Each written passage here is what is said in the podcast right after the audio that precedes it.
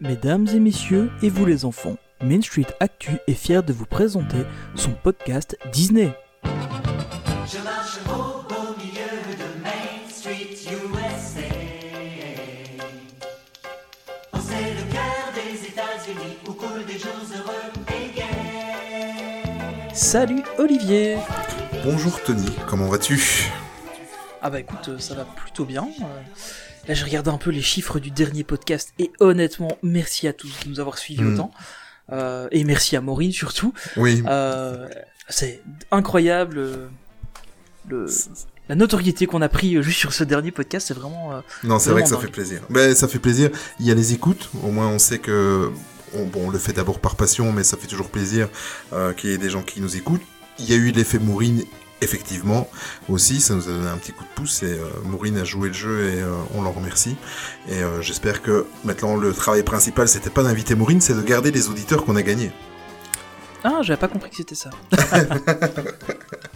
Mais nous voilà déjà au 9 épisode, ça va vite, hein? Ouais, bientôt le dixième. Oui, oui, oui, Mais bien presque. sûr. Oui, tout à fait, bientôt le dixième. Qu'est-ce qu'il y a aujourd'hui au sommaire du, du podcast du jour, euh, Tony? Mais Aujourd'hui, ce sera un podcast d'actualité avec des actualités, mais qui nous plaisent. Donc, on va pas parler de tout, comme on a Mhm. déjà fait dans les derniers podcasts. On va juste vous parler de l'actualité dont on a envie de vous parler et de vous donner notre avis sur cette actualité. On va aussi euh, rendre un dernier hommage, malheureusement, ça devient très régulier dans nos podcasts, Ouais, euh, de devoir euh, annoncer des décès, c'est un peu triste. Euh, mais par contre, on a une foule d'informations sur Marvel au cinéma et Mm. sur Disney+, et dans tout l'univers connu, et même inconnu, je suis certain qu'il est vu partout, il y a du Marvel dans tous les sens. Euh, et enfin, on terminera par un petit euh, rugissement de plaisir, ou pas, c'est selon, euh, avec notre petite critique du film du Roi Lion. oui, complètement. Et on aura une petite musique de fin, on vous laisse la surprise, mais on va faire pleurer un peu dans les chaumières, et ça sera pour fêter dignement euh, un anniversaire d'un classique Disney. On vous en dit pas plus. Surtout préparer les mouchoirs. Mhm, Tout à fait. Allez, c'est parti pour l'actualité.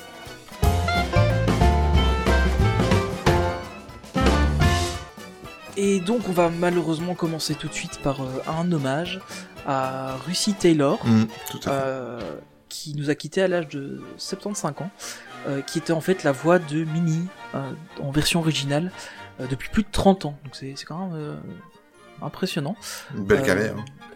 Ouais, une fameuse belle carrière. Elle a évidemment été nommée Disney Legends en 2008. Mm. Donc au final assez tard par rapport au reste de sa carrière. Disney Legends en gros pour les, les gens qui ne connaissent pas c'est vraiment toutes les personnes qui ont marqué l'univers Disney, Ouais. que ce soit des acteurs, que ce soit des, des Imagineers, que ce soit des... Je pense pas qu'il y ait de managers dans le tas.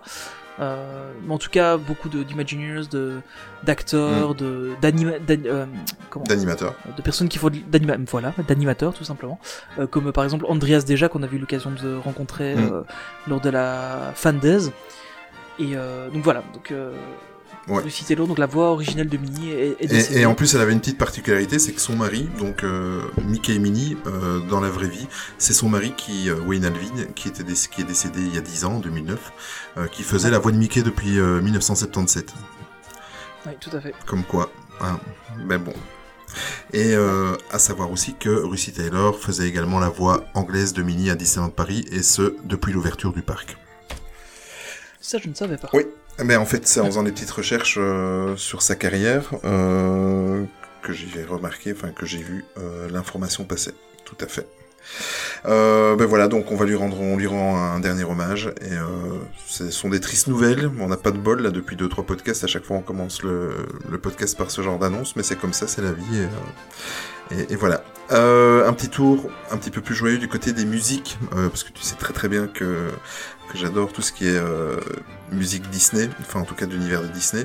Et euh, je suis un gros fan et un abonné de Spotify depuis quelques années, et j'ai eu la magnifique surprise de voir que Spotify, en association avec Disney, proposait depuis quelques jours euh, un hub. Ils l'ont déjà fait en fait pour un, hub jeu vidéo, un hub pour les, films, etc., etc.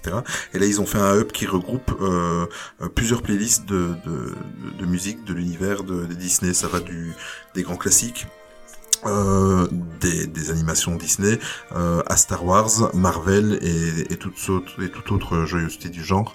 Euh, quand je l'ai découvert il y a une quinzaine de jours, il y avait juste trois playlists. Et là maintenant, à l'heure actuelle, on est plus ou moins sur une dizaine de playlists. Il y en a qui s'accumulent, qui arrivent. Euh, il y a des playlists euh, des grands classiques. des- C'est vraiment fait par catégorie. Euh, il y a les Avengers. Enfin, vous allez trouver euh, votre bonheur si vous êtes fan euh, de l'univers en général Disney. Ce qui manque par contre, parce que je suis euh, dedans depuis euh, quelques mois, euh, il n'y a pas encore tout ce qui est musical et Broadway, mais je pense que ça va, Oh. ça va arriver assez vite à mon avis. Ton nouveau dada n'est pas dedans. Non, tout à fait, tout à fait.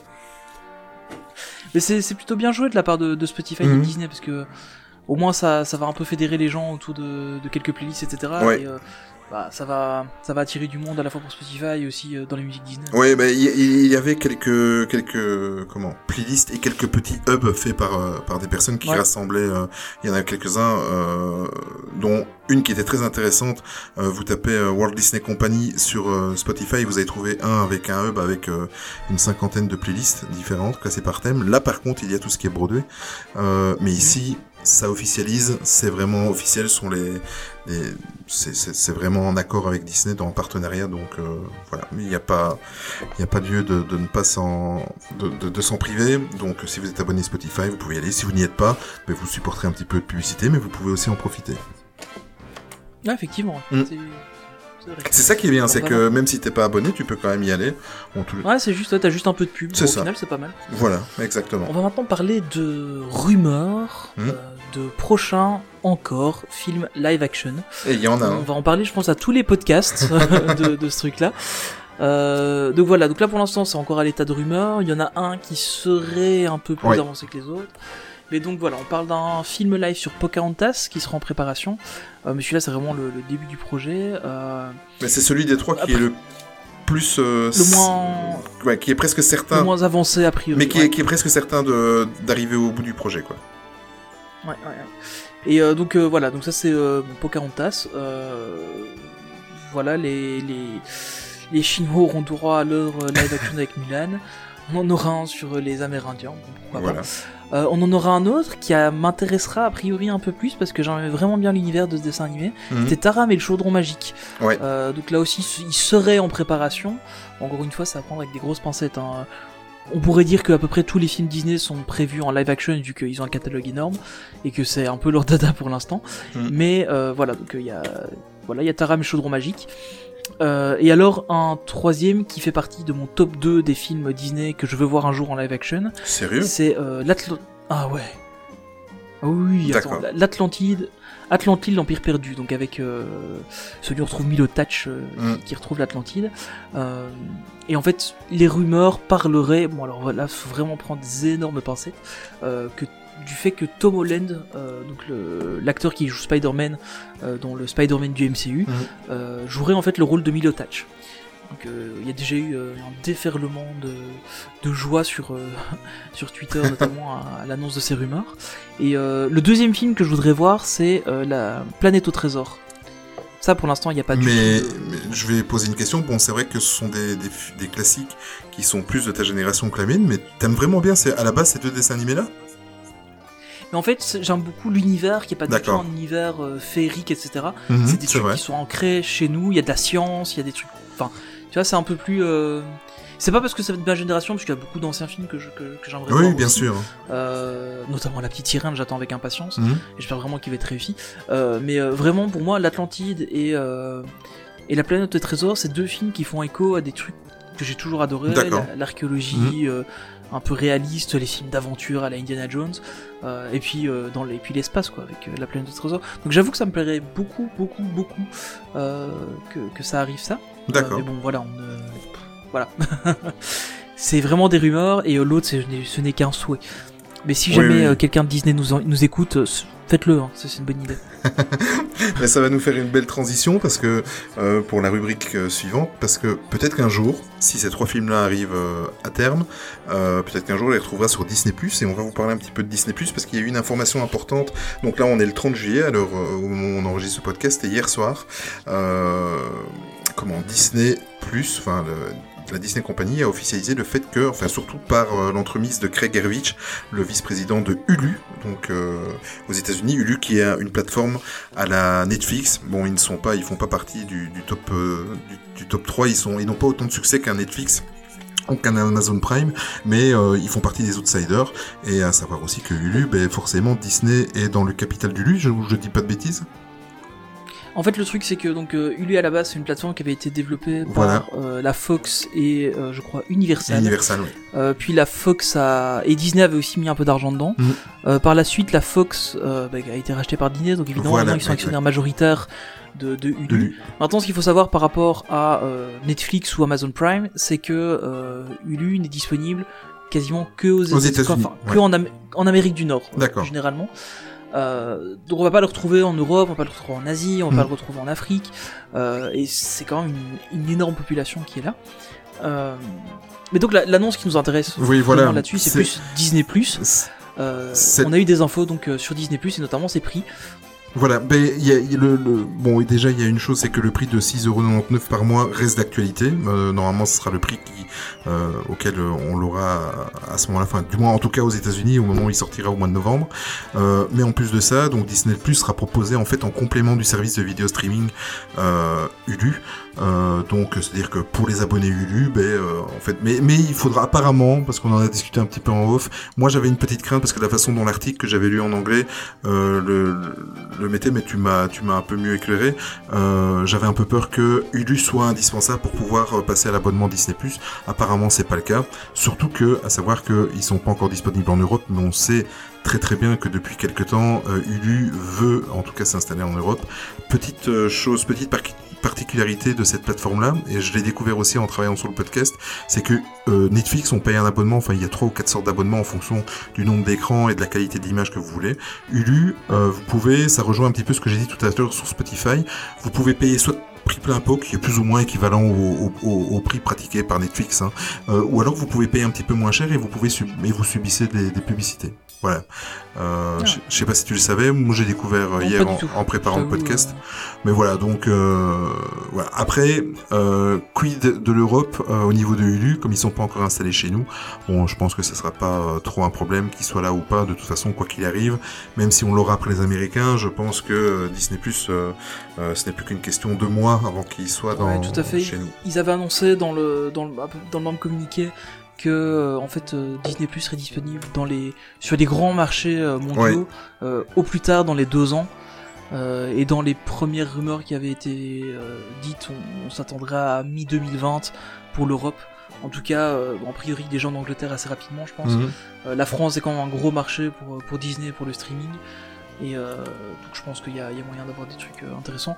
Et au final, si ça arrive en France, ben, on saura toujours l'avoir en Belgique euh, assez rapidement aussi. Donc, euh, Oui, ça, ça par pas contre. trop, trop euh, s'inquiéter par rapport à ça. Je suis curieux de voir comment ils vont se, se débrouiller, euh, parce que c'est vrai que chez nous en Belgique, on a une petite particularité, c'est que, euh, enfin, il y a deux grosses particularités, c'est que de un, on a trois langues officielles dans notre pays, donc c'est, ça complique un petit peu, euh, et de deux, on est à côté de la France, donc au niveau des droits, c'est un peu plus de diffusion, c'est un peu plus compliqué, euh, parce que souvent les, les, les- comment les, les Français ben, sont prioritaires étant donné que nous on capte les chaînes ici en France, etc. Je sais pas, ça va être un, un- je sais pas, je sais pas comment Disney va s'en sortir, mais je pense qu'on peut compter sur eux. que- euh, voilà. Ce qui me fait un petit peu peur, c'est que euh, parce qu'on a le cas avec euh, avec Netflix et avec d'autres choses, même dans le jeu vidéo, etc. Ce qui me ferait un peu peur, c'est que pour des raisons de droit, euh, les catalogues soient différents. C'est-à-dire que nous, euh, on aurait des, certains films qu'on ne pourrait pas avoir en France, etc. Ça arrive assez souvent euh, sur ce genre de plateforme, Et- mais bon, on verra. A priori, il y a moins de risques euh, avec Disney qui est ce genre de, de problème, puisque euh, Netflix, enfin moi je pense au gros cas de Netflix, c'est la diffusion de House of Cards en Belgique. Oui, tout à fait, c'est Euh, vrai. parce qu'ils ont vendu leur droit de diffusion en Belgique à, à la 2 Hmm. et euh, donc ils ont pas le droit de le mettre sur Netflix alors que c'est leur série donc c'est assez marrant mais euh, a priori Disney a été beaucoup plus prudent avec ça et a, et a récupéré les droits de pas mal de ses séries et films D'accord. euh, avant de, de se poser problème et au final comme Disney diffuse déjà la plupart de ses séries et ses films sur ses propres charmes euh, Hmm. bah, à part euh, éventuellement des, une exclusivité quelconque avec un Canal Plus ou un, ou un TF1 sur euh, une exclusivité d'un mois ou deux, euh, je pense qu'on n'aura pas trop de problèmes à ce niveau-là. Tout à fait. Dernière petite information concernant Disney+, euh, comme ça au passage, si jamais vous êtes euh, l'année prochaine de passage à Walt Disney World, chose qui va être mon cas. Tiens, tiens. Euh, oui, oui. Tu connais quelqu'un qui va? Oui, oui, je connais quelqu'un. Et en plus, t'as un ami, toi, qui est là pour le moment. Euh, mais si vous êtes de passage à Walt Disney World, sachez que à partir, à partir du moment où Disney, où Disney Plus sera disponible, entre autres aux États-Unis, surtout aux États-Unis, Walt Disney World va proposer le service Disney Plus dans toutes les chambres d'hôtel de, de leur, de, de son resort, donc dans tous les hôtels qu'il y a euh, là-bas sur place. Donc euh, c'est simple, comme à Netflix, vous arrivez dans votre chambre d'hôtel, vous vous loguez avec votre, euh, mot de passe et votre euh, login et euh, vous avez accès à, vos playlists et à, toutes les joyeusetés, à votre abonnement Disney Plus euh, en étant là-bas. Maintenant, ça peut être sympathique si vous avez des enfants à faire dormir un petit peu le soir avec euh, voilà. Euh, maintenant, allez à Tu vas pas à Disney- World pour regarder la télé. Je suis d'accord avec toi. Bah, maintenant, c'est vrai que euh, voilà, une petite après-midi. Bah, tu regardes bien un petit truc avant de t'endormir à la limite. Voilà. Exactement. Mais pour vraiment te prolonger la magie du, du lieu, quoi. Et qu'est-ce qu'on pourrait retrouver sur Disney Plus aussi? La phase Ah ah. 4 du MCU. Mhm, tout à fait, parce que là, il y a eu des grosses belle annonces. transition. Ouais, très très belle transition. Ouais, donc euh, bah, vous êtes sûrement, vous n'êtes sûrement pas sans savoir que du 18 au 22 juillet a eu lieu la Comic Con de San Diego, qui est à peu près la plus grosse Comic Con qu'il y a euh, au monde, et c'est là-dedans qu'on a la plus, enfin le plus d'infos sur les, les différents, enfin sur l'univers des comics et notamment euh, les films Marvel. Et donc Marvel a annoncé sa phase 4. Euh, donc phase 4. Donc la phase 3 s'est terminée ici avec Spider-Man Home- euh, Far From Home. ouais. Et maintenant, euh, Marvel va lancer sa phase 4 euh, dès l'année prochaine avec euh, beaucoup, beaucoup, beaucoup de choses. Énorme, hein. les annonces, il y a Ouais, énorme. il y a, y y beaucoup de choses. Et pour la première fois, donc ils n'ont pas parlé uniquement. Donc le MCU, c'est le Marvel Cinematic Universe, mais ils ont aussi inclus là-dedans les différentes séries qui vont se trouver, euh, qui se retrouveront sur Disney+. On va vous détailler tout ça juste après. Mhm. Euh, et donc en fait, ces, ces séries font intégralement partie de, de- du MCU. Euh, à l'inverse des séries Netflix qui référencent un peu le, qui- enfin qui parlent vite fait de, de ce qui se passe dans le MCU, mais qui n'ont pas d'interaction, ou des séries euh, qui ont eu lieu sur ABC, donc je pense à Agent of Shield Ouais. ou euh, Agent Carter. euh, qui se déroulaient dans le même univers mais qui n'avaient aucune incidence vraiment avec le MCU. Là, on va vraiment avoir des séries qui sont dans le MCU, vraiment bien ancrées dedans. Ah oui, oui, complètement. Euh, vraiment complètement. Et en plus, donc ça c'est la, la grosse nouveauté, c'est que pour la première fois, euh, cette phase va inclure des séries, sur Disney ⁇ évidemment, et aussi énormément de, de nouveaux personnages. Oui, un gros gros paquet. Mm. Mais euh, donc le premier film, ce sera pas avec un nouveau Non. personnage, ce sera avec un ancien personnage qui, attention spoiler, mais je pense que tout le monde le sait, est malheureusement mort dans Endgame. Et ce n'est pas Iron Man. Ouais, bon, de toute façon, tout, tout le monde est déjà au courant Bien que sûr. le, le premier film de, de cette phase 4 sortira le 1er mai 2020. euh, et ce sera en fait euh, Black Widow, Mhm. Euh, qui est actuellement en tournage d'ailleurs, qui, qui sera réalisé, enfin qui est réalisé par euh, Kate Shortland. Euh, et l'histoire se situera juste entre Captain America Civil War et Infinity War. Euh, on devrait avoir un flashback sur la fameuse histoire de Budapest dont on parle euh, dans au moins deux films, je crois. Oui, tout à fait. Et donc euh, on sait déjà que euh, Taskmaster, euh, donc qui est un des, des grands méchants du, euh, du MCU, euh, sera l'antagoniste principal du, du film. Euh, et on aura aussi une, euh, une autre actrice euh, assimilable à Widow en tout cas dans, dans, dans l'univers des comics, qui est euh, Yelena Belova, Mhm. euh, qui en fait un peu la, enfin la, la, la Spider-Man d'Iron Man Tout à fait. dans, dans l'univers de Black Widow. Oui, et je Je sais sais pas... pas- Je sais pas si tu l'as dit, donc euh, ça va se situer entre Captain America Civil Wars et Ouais, Avengers tout à fait, ouais. Infinity War. Donc euh, voilà, ça reste du, du MCU. hein, donc euh, il place les séries, il place les films. Et voilà, si vous voulez vous amuser à les regarder dans l'ordre, ben, là vous avez de quoi regarder quand même pas mal. hein. Surtout si vous y incluez les, les courts-métrages. Ouais, tout à fait. Alors, ce, qui, ce que j'avais lu aussi dans une interview de, de Kevin Feige, c'était Mm. que euh, il, euh, l'idée c'était vraiment de rendre un hommage à Black Widow parce qu'elle avait jamais eu de film à elle, que c'est probablement la dernière fois qu'on verra le personnage, à part éventuellement dans un ou l'autre flashback. Euh, Il y aura d'autres personnages qui seront introduits. A priori, euh, à mon avis, Elena, on risque de la retrouver peut-être plus tard. Mais euh, voilà, l'idée c'est vraiment de faire un film hommage à Black Widow. Parce qu'au final, elle, elle est comment là depuis Iron Man 2. Mhm. C'est une des plus anciennes. c'est une des plus anciennes incarnations de super-héros dans le MCU au final. C'est un pilier, oui, tout à fait. Alors, pour suivre à, cela, donc euh, après donc après mai 2020 pour Black Widow, courant de l'automne 2020, il n'y a pas encore de date vraiment toute définie, mais la première série euh, Disney Plus consacrée à un super-héros, The Falcon and the Winter Soldier. euh, moi personnellement, je l'attends assez, vraiment pas mal comme première série. Euh, donc euh, ça va ça va essuyer les plâtres de, de, de, de ces séries euh, prévues dans le, la 4. Euh, à savoir que euh, Anthony Mackie, donc le Faucon, a confirmé qu'il porterait euh, un tout nouveau costume et le bouclier évidemment de Captain America. Euh, et euh, Sé- Sébastien Stan fera également de retour le retour de son rôle euh, évidemment de Bucky, alias le soldat de l'hiver. Toi, tu l'attends cette série? Ouais, j'attends beaucoup. J'avais bien aimé quand Mhm. euh, dans les comics ou quand c'était euh, Sam Wilson qui devenait euh, Captain America, puisqu'en fait il garde ses, ses ailes, Ses euh, ailes, son ouais. jetpack, euh, et en plus il, il manie le bouclier. euh, par contre, il n'a pas le sérum de super soldat, donc Mhm. à ce niveau-là, c'est un peu moins sympa. Mais euh, franchement, c'était c'était un chouette arc narratif, donc euh, j'attends de voir ce que ça va donner, surtout avec Bucky dans, en, en allié, en fait, ça, ça peut être plutôt sympa. Euh, voilà, j'a- j'attends vraiment de voir ce que ça va se passer. Donc évidemment, ça se passe euh, après euh, Infinity euh, Endgame, Endgame, oui. qu'il a récupéré le, le bouclier. Donc j'att- j'attends de voir. Honnêtement, je, je suis très très curieux. J'ai un petit peu peur quand même parce que bon, voilà, au final, ça pourrait être ça pourrait être un gros vite un gâchis si j'utilise mal les personnages. Ce qui était un peu le cas dans, dans Civil War au final. Oui. le personnage de Bucky a jamais trop été bien utilisé Mm. et euh, le, enfin, le faucon euh, oui pas mal mais sans plus donc euh, j'espère qu'ils vont quand même se rattraper avec les, deux personnages. Mais euh, en tout cas ouais ça peut être une plutôt une chouette euh, euh, série. Notez bien que toutes les séries euh, je pense qu'on l'a déjà dit mais toutes les séries dont on va parler sont des séries one shot. Donc c'est une saison de maximum euh, 10 épisodes entre 6 et 10 épisodes. Euh, il y aura pas de deuxième saison à rallonge etc c'est vraiment une saison pour parler de ces personnages là et puis on passe à autre chose. Tout à fait. Mais je trouve que c'est quand même idéal pour les inclure dans, dans, dans, dans cette phase, enfin en tout cas dans la- dans l'histoire générale du MCU. Quoi. Ouais, parce qu'au final, ça te fait un, un film un peu plus long euh, sur Voilà. des personnages que t'as pas envie, enfin, qu'ils ont pas forcément envie d'investir pour euh, montrer au cinéma tout seul, quoi. Oui, tout à fait. Je te laisse parler du film suivant. Ouais. Alors là, on va rentrer dans un énorme film. on va rentrer dans la. Enfin voilà, on pourrait parler euh, de 55 pendant à mon avis 50 heures sur cette partie-là, mais on va parler donc des Eternals, qui sera euh, le deuxième film de 2020, qui sortira le 6 novembre 2020.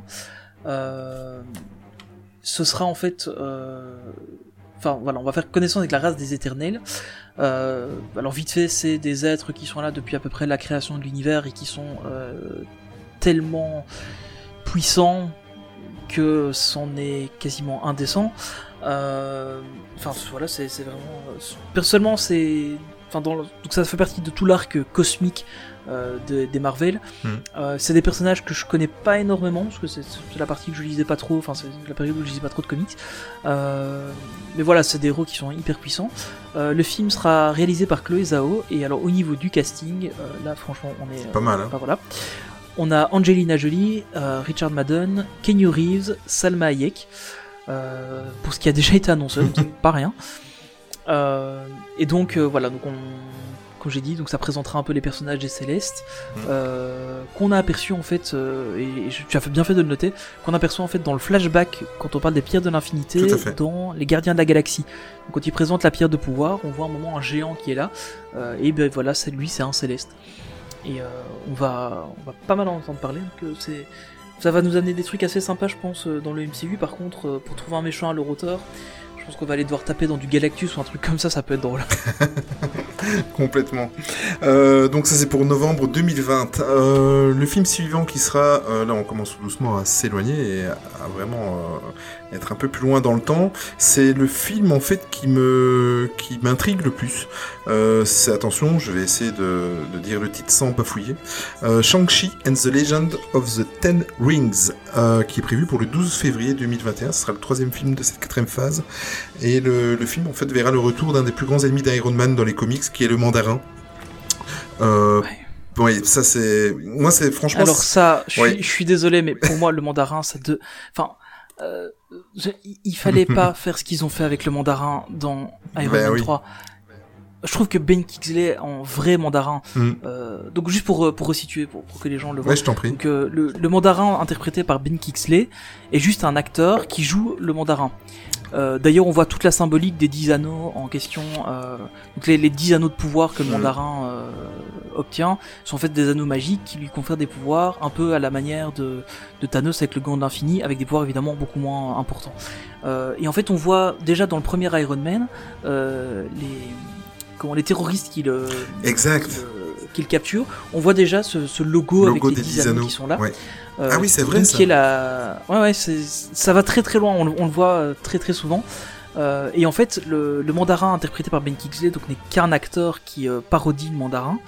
Et on voit dans euh, Hail the King, qui est un, un short movie qui est sorti, euh, je crois, en même temps que, que Thor 2, euh, de mémoire, ou Thor, euh, oui, le 2. Euh, qui en fait, on voit Ben Kingsley qui est en prison, puisque c'est pas vraiment lui le mandarin, il était mis en prison, etc. Et on voit qu'il y a des gens qui viennent pour lui dire, bon, tu t'es un peu foutu de la gueule du mandarin, Mhm. maintenant tu vas payer. Donc le mandarin qu'on a vu là-bas, c'est pas le vrai mandarin qui est super badass, qui est super puissant et qui est le gros méchant euh, d'Iron Man pendant pas mal de saisons. C'est un faux mandarin et donc le, le- le vrai mandarin sera ici joué par euh, Tony Leung. Euh, et malheureusement, euh, le héros qui se battra contre lui, ce ne sera pas Iron Man, donc ce sera Shang-Chi. Je connais pas trop ce héros-là, perso, plus. je sais pas toi si tu le connais beaucoup. C'est dans ce sens-là que je disais que le, ce film-là Ouais. là, m'intriguait. Et euh, bon, évidemment, comme euh, d'ailleurs on va en parler après euh, lors d'un sondage, mais évidemment les, les, les super-héros euh, ori- euh, originaux, euh, ceux de base, les piliers, comme je disais, vont manquer énormément.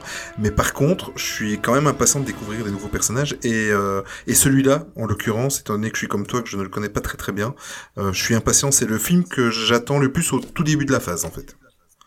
Ouais, moi aussi, c'est, enfin, je l'a- j'attends beaucoup. Mais encore une fois, enfin, pour moi, le mandarin, c'est un méchant d'Iron Man. Mhm. Et, et je trouve ça, enfin voilà, après, je suis un des plus grands fans d'Iron Man. C'est, enfin, pour moi, c'est le super-héros par excellence. Et euh, bah, du coup, voilà, ça me rend un peu triste, mais euh, bon, on verra, ça, ça peut être, ça peut être pas mal. Euh, et juste pour info, c'est euh, Daniel Cretton qui sera à la réalisation du film.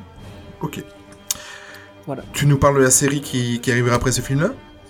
Oui. Alors la prochaine série, euh, encore une série Oui. très énigmatique. Ah oui. Euh, ce sera Vendavision euh, qui sortira au printemps 2021 donc sur Disney+.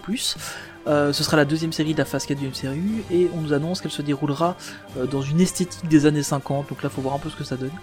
Euh, et en fait la série fera suite à Endgame et bon voilà on- dans le titre on sait qu'il y aura Vanda donc euh, sorcière rouge et Vision Exact. et mais Vision est décédé et tu on spoil sait qu'il est mort. Ah oui, je spoil Infinity War qui est sorti il y a deux ans. Euh, et donc en fait euh, Vision est, mort donc euh, dans, dans Infinity War. Euh, et donc voilà, on, on va le revoir. Euh, moi j'ai ma petite théorie là-dessus. Ok. Je sais pas toi. Hmm, oui et non, mais euh, oui, dis-moi. Moi je vois bien que la sœur de Black Panther ait fait une sauvegarde de, de son réseau neuronal et réussi à recréer un truc. euh, un truc dans ce genre-là, soit une intelligence artificielle, parce qu'au final, pour rappel, Vision était créé à base de, de Jarvis euh, et de euh, Ultron. Donc c'était vraiment les, les deux liés qui ont donné Qui ont- naissance à Vision. Euh, le code de Jarvis, bon, on peut facilement le récupérer a priori puisque ça doit être à peu près la même base qui est utilisée pour, euh, pour Friday. Euh, et il y a de grandes chances que- qu'il y ait une sauvegarde de son réseau neuronal de fait quand il était au Wakanda. Donc à mon avis on va peut-être le retrouver comme ça. T'as déjà essayé de postuler ou chez, chez Marvel ou pas? Non pas du tout. je Non, préfère ça- théoriser dans mon coin. C'est vrai que j'avais pas pensé. Oui, c'est vrai que ça pourrait, ça pourrait être euh, un bon scénario, tout à fait. Oui, puisque vu que, enfin, on voit que la- elle se rend bien compte qu'elle n'arrivera pas à, à détacher la pierre de, de ça, et euh, bon, qu'elle arrive à le ressortir. Après, il faut pas oublier non plus que que Scarlet Witch a des pouvoirs incroyablement énormes euh, qui sont qui sont même pas effleurés dans les films qu'on a déjà vus avec elle. Et ça, c'est super triste parce que c'est une des, des plus puissantes. euh, euh, Enfin, c'est une des plus puissantes euh, humaines de, de l'univers Marvel.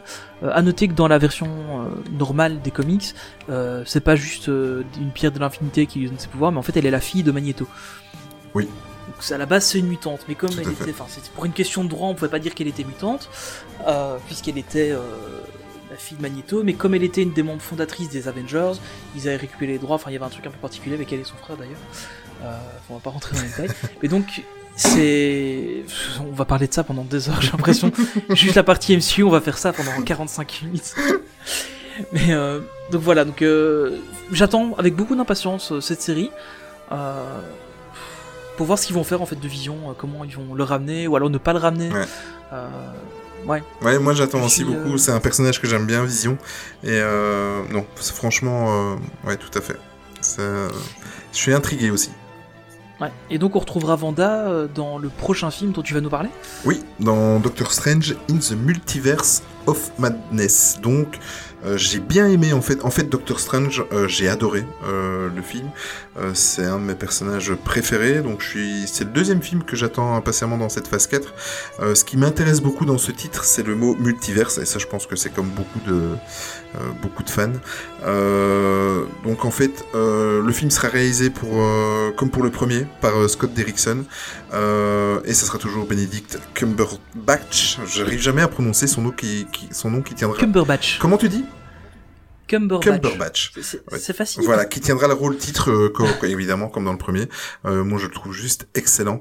Euh, apparemment, euh, d'après euh, ce qu'ils ont laissé entendre et d'après les rumeurs, cet épisode sera euh, en fait le film le plus effrayant de tout le MCU. Euh, oui, j'ai trouvé bizarre cette annonce et enfin c'est- cette rumeur. Euh, bon, à mon avis, avec le multivers, ça annonce, euh, enfin, qu'il y a dans le titre, ça annonce pas mal de, de choses aussi. Et le madness, évidemment. Ouais, mais alors justement, Mm. euh, à ce propos, j'ai lu un article. Euh, j'ai pas, enfin, je l'ai lu euh, de la journée, donc j'ai malheureusement pas eu pu D'accord. t'en parler. Enfin, je l'ai je l'ai lu après que, enfin, soit après de partie du boulot. En fait, il se murmurait que le méchant du film, ce serait, alors j'ai oublié son nom, mais celui qui peut contrôler les rêves, en fait. Euh, et Mm. que ce serait de là qu'on parlerait de madness, donc de folie. D'accord. et que ce serait le multivers en rêve. Parce que qu'on a, enfin un peu comme dans Spider-Man, on a parlé du multivers et puis on s'est rendu compte que c'était juste euh, Ouais. de la blague.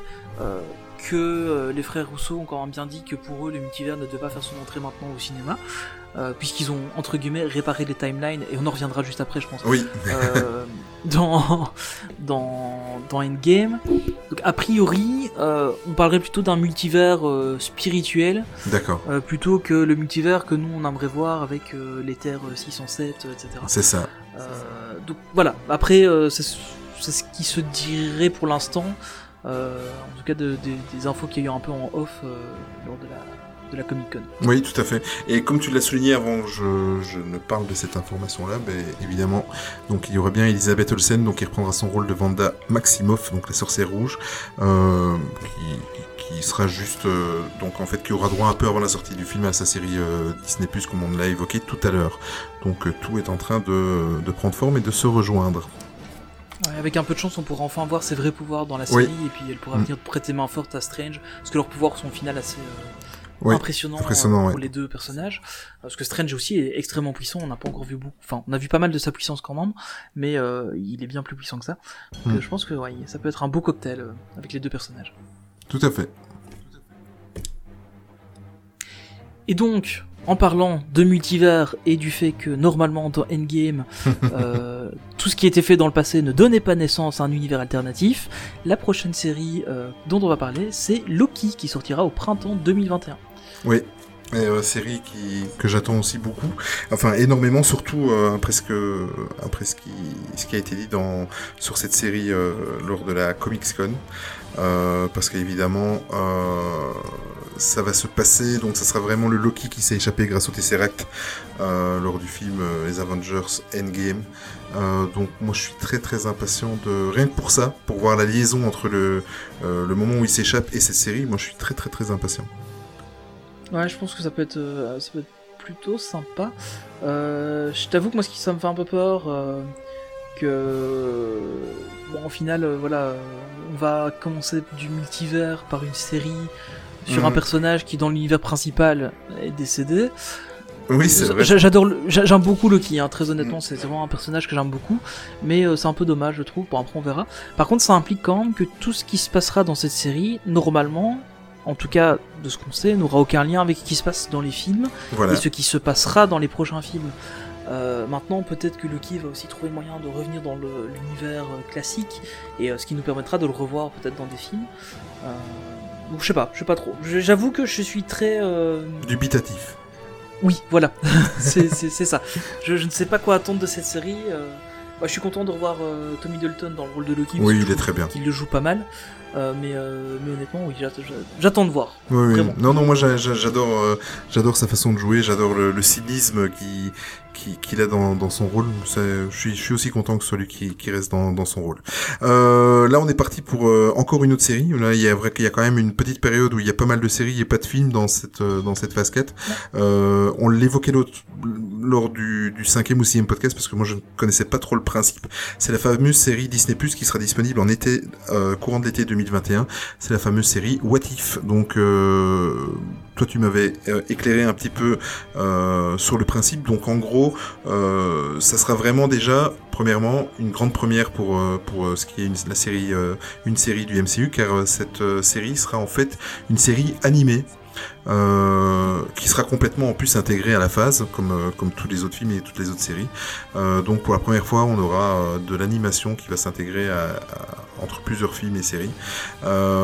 Et en fait, le principe de What If, comme tu l'avais évoqué, c'est très très simple. C'est en fait, on prend un personnage et on se pose la question et si, par exemple, je sais pas, un exemple, et si Spider-Man, je sais pas, j'ai pas d'idée, mais euh, voilà. Bah, tu- tu- le, le- le truc qui est souvent repris, c'est euh, et si euh, Peggy Carter s'était injecté le, voilà. le sérum de super soldat, par exemple. Voilà, exactement. euh, Et on va partir sur des voilà, on va partir sur des histoires. Par contre, où je suis un petit peu, on va reprendre le mot de, de tout à l'heure, dubitatif, c'est comment ils vont euh, ils vont intégrer ça, étant donné que ça va être vraiment des, des histoires originales. Euh, et aussi où je suis un petit peu intrigué, c'est quelle va être la qualité de l'animation. Est-ce qu'on va partir sur de sur de l'animation un petit peu comme les séries euh, animées qu'on a maintenant, mais ça m'étonnerait.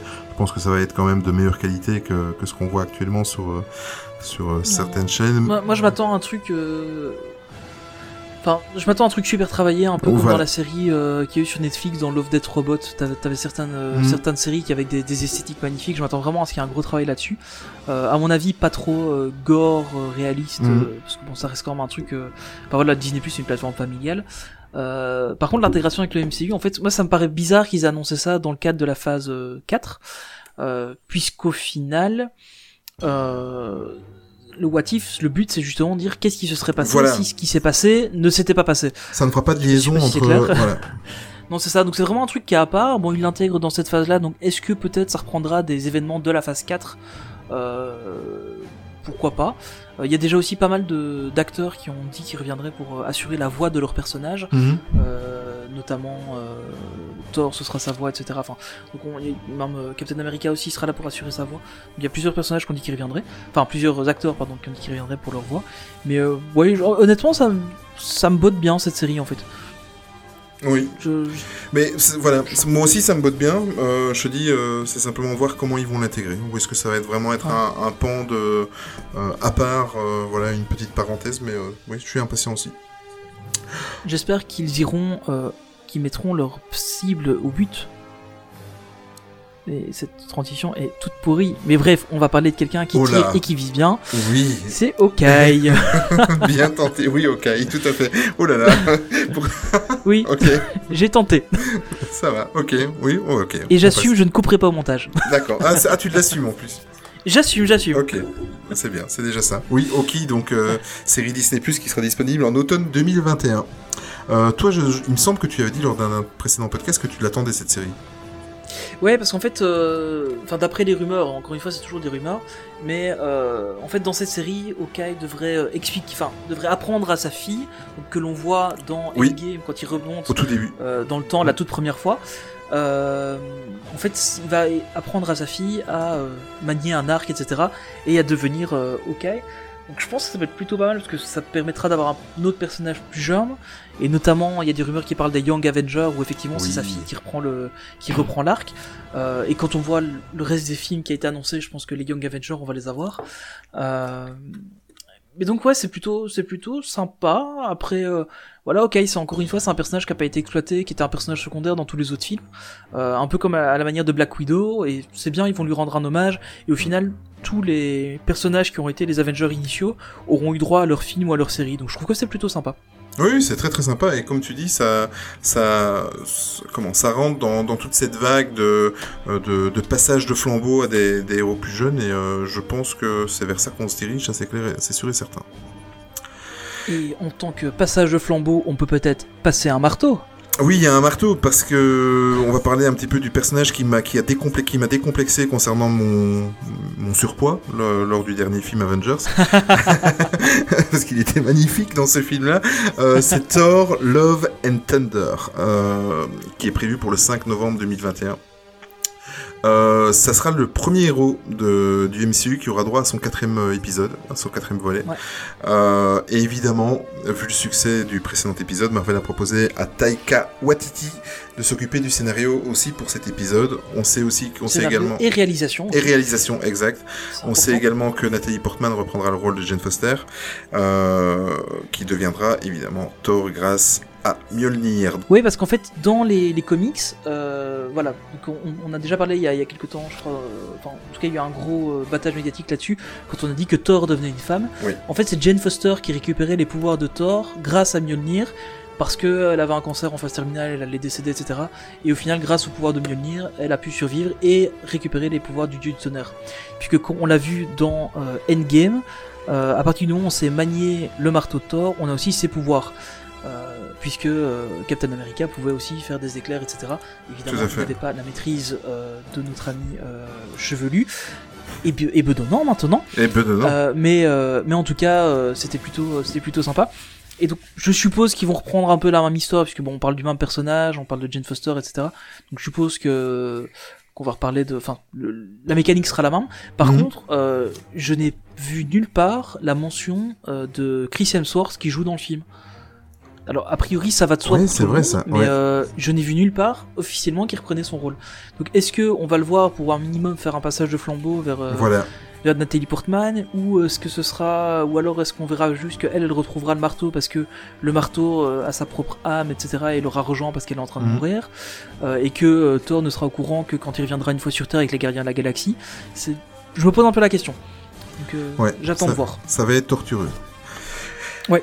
Voilà, voilà. Celle-là, tu la laisses aussi, tu la coupes pas. Alors, le, le panel s'est terminé en fait par l'annonce d'un prochain, et ça, je suis très très content. Euh, il y aurait un prochain film, Blade. Euh, moi, j'avais aimé à l'époque où j'étais ado, euh, j'avais aimé la version avec Wesley Snipes, qui était sortie dans les années euh, 90. le premier Ouais, voilà. Le premier. premier. Effectivement, le premier. les suites euh, le premier était bien Oui, tout à fait, c'est vrai. Et par contre, où ça me fait aussi plaisir, c'est qu'on connaît le successeur de, de Wesley Snipe, euh, qui sera en fait Mahershala Ali, qui n'est autre que la- l'acteur qui incarnait le vilain Cottonmouth dans la série Netflix euh, de, sur Netflix de la série Luke Cage. Euh, Ouais, je trouvais qu'il était juste comme il fallait. C'était vraiment un, un vilain euh, dans Luke Cage qui était, il jouait superbement bien, très comment, enfin vraiment un, un méchant Bah, cool c'est un- quoi. C'était vraiment. c'est un très bon acteur Très, très hein, bon acteur, ouais. euh, c'est vraiment un bon acteur Wesley Snipes a annoncé qu'il était très heureux que le rôle de Blade soit repris par, euh, par, ce, par euh, cet acteur. Donc euh, ouais, il a, il a, il a dit, euh, enfin je sais plus sur Twitter, en tout cas il y a eu un communiqué qui, qui annonçait qu'il était content que, que ce soit lui et il voyait vraiment, il le voyait vraiment bien prendre le personnage. Donc ça c'est déjà, euh, Positif. déjà, assez positif pour eux. Euh, et bon, hein, et après, bon, il y a toujours ce souci de cohérence de revoir le même personnage, le même acteur incarner plusieurs personnages. Mais au final, comme on a dit, les séries Netflix sont dans le MCU, mais pas trop. Oui, voilà. Bon, voilà. Et je pense que c'est, euh, de toute façon, c'est vraiment la preuve que de toute façon les, les séries Netflix vont être euh, vont être oubliées et que c'est vraiment terminé, euh, parce que c'est voilà prendre le, un personnage qui a déjà joué un rôle différent dans ce qui était censé faire partie du MCU, enfin sans être vraiment trop officiel, mais juste Ouais, ça. Bah, voilà. honnêtement, Ouais. j'ai même pas vu les saisons 2 des séries qui sont passées, tu vois. C'est vrai? J'ai vu toutes les saisons 1, j'ai vu les Defenders, Ouais. Et j'ai regardé, je crois, que la saison 2 de, de Daredevil, mais le reste, j'ai rien regardé. Tu, moi oui, J'ai plus accroché. J'ai quasiment tout vu. Euh, il me reste la dernière saison de Luke Cage et de Jessica Jones. Euh, Bon, en gros, j'ai mes deux petits favoris dans, dans toutes ces séries-là, c'est euh, The Defenders et Daredevil. Ouais, bah Mais quoi qu'il y a encore, comment il s'appelle encore là, le méchant, le- l'ennemi de Daredevil qui est devenu le Punisher. Ouais, le Punisher, il a fait sa Qui, progression. ouais, aussi, ouais. qui est une très très bonne série aussi quand même. Ouais, c'était quand même pas mal. Ah, j'ai regardé que 2-3 épisodes, j'ai pas trop accroché au début. C'est vrai Apparemment, c'est une série où il faut regarder au moins euh, Ouais. 4-5 épisodes pour accrocher. Ouais, il est complètement déjanté. Hein. Oui, c'est vrai que. À mon avis, je les regarderai à l'occasion, mais Mm. euh, je pense que. Oui, c'est vrai que c'est une très très bonne série aussi, euh. Euh, par contre, où ça nous a encore un peu plus titillé, c'est que, euh, évidemment, là, ça a bouclé la phase 4. Évidemment, de toute façon, ils sont en train de préparer la phase 5 et apparemment sur papier la phase 5 est déjà euh, bien bien bien planifiée.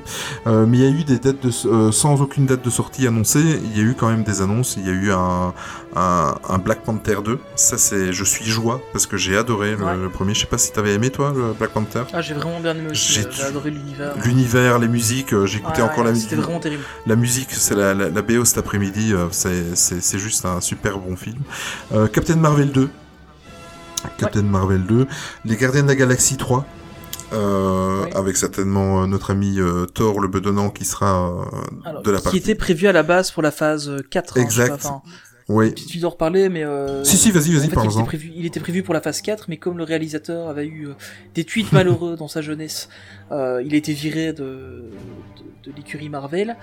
Donc il est parti chez DC pour la réalisation de Suicide Squad 2. Exact. Donc il est, il, il est coincé là-bas tant qu'il n'a pas fini le film, mais Disney l'a repris pour les Gardiens de la Galaxie 3, qui à la base était prévu pour la phase 4, qui sera donc décalé à la phase 5, euh, parce que bah voilà, il a, malheureusement il a un contrat ailleurs euh, pour l'instant.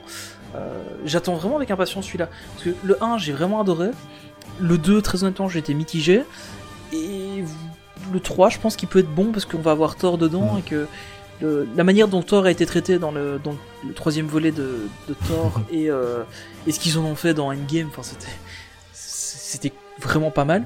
Euh, donc j'attends vraiment de voir ce que ça va donner euh, Mais avec les je- Gardiens de la Galaxie quand un Ouais. univers un peu déjanté. Bah, je pense qu'en plus les deux premiers épi- épisodes, enfin moi je les ai trouvés super poilants, je me suis, euh, je me suis super bien marré, et je pense qu'au vu de ce qu'on a vu dans, dans Endgame, euh, quand il s'en va avec avec les Gardiens de la Galaxie, où il y a cette petite réplique où entre avec Chris Pratt, où, Ouais. où, où ils se disent c'est qui le chef, c'est qui le chef, je pense que ça, ça va être vraiment le fil rouge du 3, et que, enfin au niveau de l'humour, hein, je parle, euh, et qui Ouais. et qui vont jouer beaucoup, et je crois qu'on va avoir droit à, quelques quelques dialogues et répliques euh, vraiment pas mal entre les deux. J'espère vraiment qu'ils qu'ils vont jouer avec ça, Je et qu'ils pense. vont pas le laisser tomber. Non, je pense. Ça aussi, ça pourrait être un truc qu'ils aient lancé, qu'ils laissent tomber. Bon, on verra. Ça serait dommage parce que franchement, ça, ça a redonné un petit coup euh, à la fin de Endgame, euh, euh, Ouais, ça- un, petit, un petit coup d'humour et ça a fait du bien. Et je trouve qu'il devrait aller dans cette direction-là au niveau des répliques.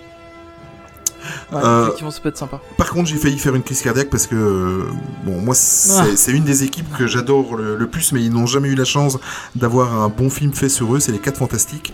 Euh, bon, à Ouais. savoir que, évidemment, depuis le rachat de la Fox euh, par Disney, ben voilà, Disney, euh, Tonton Walt a récupéré euh, la licence des 4 Fantastiques, mais apparemment, ben effectivement, ça, le retour des 4 Fantastiques n'est prévu que dans la phase 5. Mais bon, euh, voilà, on attendra. euh, Ouais, il faut le temps de les intégrer aussi euh, Voilà, dans, c'est ça. dans le MCU, puisqu'ils étaient, c'était pas tout à fait prévu pour eux euh, Mm. qu'ils reviennent. Euh, et puis bon, faut avouer aussi ce qui a été fait. euh, à la limite, les deux premiers films, ça passe encore. ouais. Mais le truc qu'ils ont fait récemment, là, c'était quoi? Enfin, on va, on- on va pas en parler deux heures, mais c'était une grosse daube ce truc. ouais. Et ils ont intérêt à pas se louper avec les 4 Fantastiques. Parce qu'au final, c'est quand même une des équipes fondatrices de, de Oui. l'univers Marvel. Mais tout à fait. Donc c'est Et- super important. Moi j'avais adoré avec euh, le deuxième épisode, moi, avec le surfeur d'argent. Je crois que c'est le deuxième. Ouais, il était vraiment sympa. Ouais, c'est le deuxième. Il était très très bien. Ouais, il était plutôt chouette. Et euh, une autre équipe qui va Hmm. faire son grand retour, enfin On va pouvoir parler de mutants dans le MCU. C'est donc euh, les X-Men qui, qui reviendront euh, à l'écran. Euh, et donc voilà, pour l'instant, il y a un film qui s'appelle Mutant. Donc on va pouvoir enfin prononcer le mot de mutant et pas humain amélioré, comme c'était le cas dans, tout le, dans toutes les phases actuelles du ça. Euh, mais donc ouais, c'est plutôt cool aussi ça, mais bon, à mon avis, ce sera pas avant euh, la, fin de la phase 5 euh, ou plus tôt. Donc pour rappel, hein, là ici la phase 4 va partir jusqu'à peu près fin 2021. Donc on est parti sur, sur deux, deux ans à peu près pour la phase 4. Mhm. Euh, et donc la phase 5, a priori, de 2021, 2023, 2024. Ça va, c'est pas. Ben, en fait, on aura droit à la phase 5 quand on découvrira le nouveau Walt Disney Studio, quoi, tu vois. Tu as oublié les retards de travaux. voilà. Exactement. Ben voilà, donc. et donc avec toutes ces annonces phase 4, tu nous as contacté à un petit sondage Bah, évidemment. les fagots. parce que j'aime bien les chiffres et j'aime bien les sondages, j'aime bien savoir ce que ce que nos auditeurs pensent. Euh, donc on a, j'avais fait un petit sondage donc concernant la phase 4 euh, où je demandais, c'était avec ton aide d'ailleurs en off, tu m'avais euh, suggéré euh, la question, donc c'était que pensez-vous de la phase 4 du MCU Euh, J'avais fait quatre propositions. Enfin de nouveaux personnages. Deuxième proposition, les anciens vont me manquer. Troisième proposition, on verra. Et le quatrième, sans avis. On a eu droit sur un sondage que j'ai laissé 24 heures à 26 votes, à 19% enfin de nouveaux personnages, à 38% les anciens vont me manquer. En ce qui me concerne, moi je fais partie de ces 38% là. Moi aussi, j'ai voté. Il y a Voilà. Iron Man. Mais Ramenez-le. oui, ben, c'est ça, c'est pour ça. Mais euh, je suis partagé en fait. Euh, je- les anciens vont me manquer et en même temps je suis enthousiaste de découvrir. il faut qu'il y ait des euh, nouveaux. hein. Voilà, voilà, de découvrir des nouveaux. 27% on verra et sans avis 16%. Euh, on a eu une réaction de notre fidèle Esnis, euh, qui pour lui il est comme toi en fait. Euh, Iron Man va lui manquer énormément, mais il se dit que c'est pour le mieux et pour aussi moins lasser les fans, afin de pouvoir introduire des nouveaux super-héros. Bon, comme il dit, il a l'impression que de toute façon, quoi qu'il arrive, on va partir de plus en plus vers des, des, des héros qui sont vraiment inconnus du grand public. Donc euh, Ouais. c'est- un petit peu triste si on aime les, les, les piliers, comme j'ai dit tout à l'heure, et en même temps, ça rend enthousiaste et ça donne envie de découvrir des On nouveaux. pas le choix. euh, ouais, et je suis certain que dans ce, ce tas de, de nouveaux personnages, euh, d'ici trois ans, on va, on va en parler euh, comme on, on a parlé d'Iron Man, et ça va être nos, nos super-héros, et voilà. Et, euh, moi, je n'ai aucun doute là-dessus. J'ai confiance au MCU.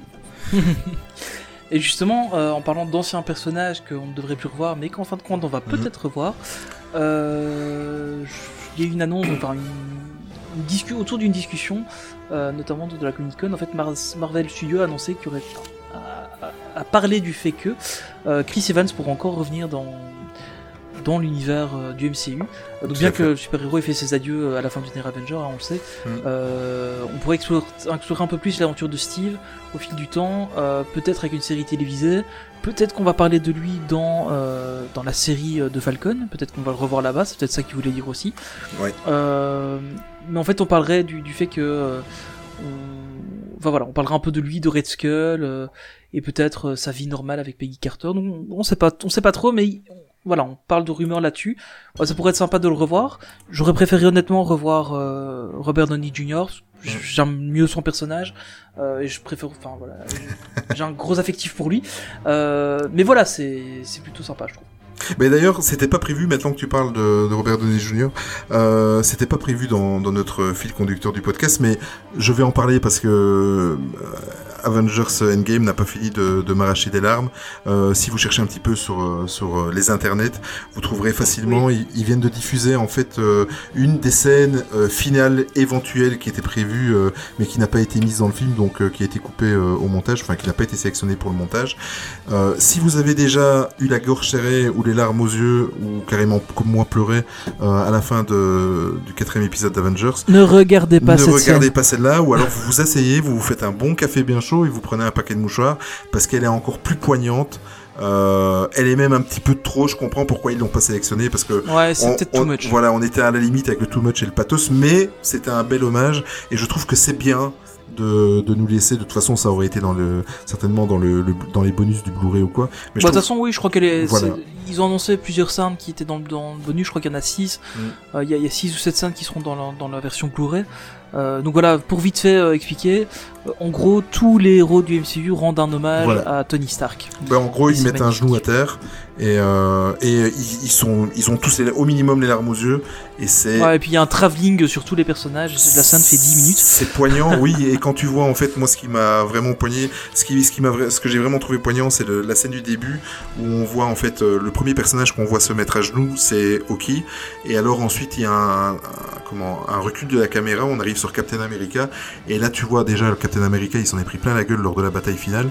Ouais. Mais tu le vois vraiment, mais euh, ému et venant de lui, en sachant les relations qu'il a eues avec euh, avec euh, Tony. Euh, en sachant ça, quand tu vois sa tête, ça te prend au trip, mais c'est juste, euh, c'est abominable. Euh, quand on a de l'affect comme ça pour des super héros, ça fait, euh, ça redonne un petit couteau dans le cœur, quoi. Ouais, c'est vrai que c'est un peu triste. Mm. Mais on va parler de choses plus joyeuses. Oui, parce qu'en en fait, euh, bon, il y a dix ans de cela, euh, Disney a racheté Marvel et évidemment Disney euh, ne sont pas là pour faire du bénévolat et ils viennent d'annoncer, ils viennent de donner des chiffres sans trop rentrer dans les détails. Donc pour petit rappel des faits, la Walt Disney Company en 2009 a racheté Marvel pour la modique somme de 4 milliards de dollars à l'époque.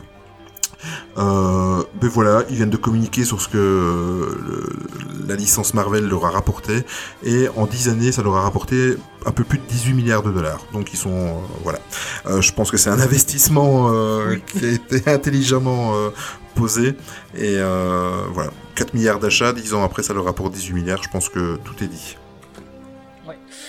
Et ben voilà, on peut clôturer ce chapitre Mhm. Sur le MCU. Donc ce qu'on peut juste retenir aussi, c'est qu'il n'y a pas eu de de- d'Avengers euh, annoncé pour cette phase Exact. 4 pour l'instant. Tu fais bien de Euh, revenir par dessus, c'est vrai. Ouais, parce qu'on en a pas parlé au début. Euh, par contre, euh, Kevin euh, Feige parlait de 11 films, enfin de 11 euh, œuvres. Et en fait, quand on compte, il n'y en a que 10. Donc c'est pas impossible qu'ils nous en gardent un sous le coude. Que Les 4 beaucoup de fantastiques, rumeurs les 4 disent- fantastiques. Non, en fait, les, les rumeurs partent plus sur un troisième Spider-Man. D'accord. Euh, puisqu'il y, en- il y avait, enfin, dans les contrats avec Sony, c'est ce qui était prévu, euh, qu'il y en ait un troisième assez vite. Euh, maintenant, on parle aussi de d'éventuellement un Avengers euh, qui serait là, qui arriverait. Bon, après, faut voir aussi parce que Ou les Young Avengers. Enfin, voilà. hein. peut-être un, Young ou Avengers, C'était un peu trop tôt. ouais. Je pense que ce serait trop tôt Mm. parce que là, on va introduire euh, Yelena, donc euh, la deuxième Black Widow. On va introduire le nouvel Hawkeye. on a on a Spider-Man dans les jeunes. Puis le reste, ça reste des, pers- des personnages déjà existants qui sont plus âgés. Euh, à part Shang-Chi, honnêtement, je connais pas du tout le personnage. Mais euh, pour avoir des Young Avengers, je pense qu'on a encore un peu le temps. Mm. Oui, je Euh, bon, pense voilà. aussi. Je pense que c'est un peu On, tôt. on verra. Mm. Bon, on va partir, on va sortir un petit peu de l'univers Marvel, on va aller un petit peu faire un, tour du côté de des parcs Disney euh, autour du monde. Euh, J'ai découvert en fait, donc comme tout passionné euh, de Disney, ce n'est pas parce que je prépare en l'occurrence le podcast, mais évidemment je me renseigne et je, suis passionné par tout ce qui se passe autour du monde dans l'univers Disney. Et bon, même si les deux parcs asiatiques hors Tokyo, hein, si les deux parcs chinois, on va dire de Shanghai et de Hong Kong, euh, sont les deux parcs qui m'attirent le moins. De temps en temps, je regarde ce qui se passe euh, là-bas quand même. Euh, à Shanghai Disneyland, en fait, euh, il y a un spectacle qui était là depuis le début, de, depuis l'ouverture du parc, qui s'appelait Tarzan Call of the Jungle. Euh, donc l'appel de la jungle. Moi, en fait, quand j'ai vu l'information, je ne connaissais même pas le, spectacle. Je sais pas si toi tu en avais déjà entendu parler, Tony. Je- J'en ai entendu parler quand tu en as parlé il y a Il y a une heure quand on a lancé le podcast. Voilà. Et en fait, pour- pourquoi ça m'a titillé, pourquoi j'en parle là, euh, c'est simplement parce que j'ai un très très bon souvenir du, du spectacle Tarzan qu'il y a eu pendant quelques années à Disneyland Paris au, euh, au euh, Chaparral Theater. Je suppose que celui-là, tu l'as vu toi à l'époque Ouais, ouais, je l'ai vu. Ouais, Voilà. ouais, ouais, euh, il était pas mal, il était vraiment bien. Avec, euh, c'était une première les acrobaties là sur les, les espèces de, de, comment je vais dire, de, de longs, Des trapèzes. oui, voilà, c'est ça. Euh, il était vraiment pas mal. La seule chose qui gâchait, c'était les pilastres qu'il y avait au Chaparral Theater, mais bon, ça c'est autre chose. Donc j'ai voulu, tout simplement, comme je vous en parle aujourd'hui, j'ai voulu aller voir euh, ce qu'était ce spectacle, étant donné que le spectacle va se terminer, donc la dernière représentation est prévue pour le 6 août.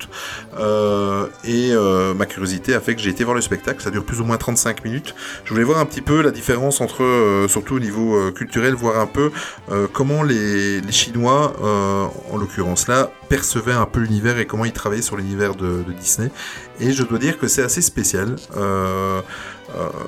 Le spectacle est très très très très bon. C'est du Disney, euh, c'est de la qualité, c'est du professionnalisme, c'est euh, voilà. Les costumes étaient un peu spéciaux.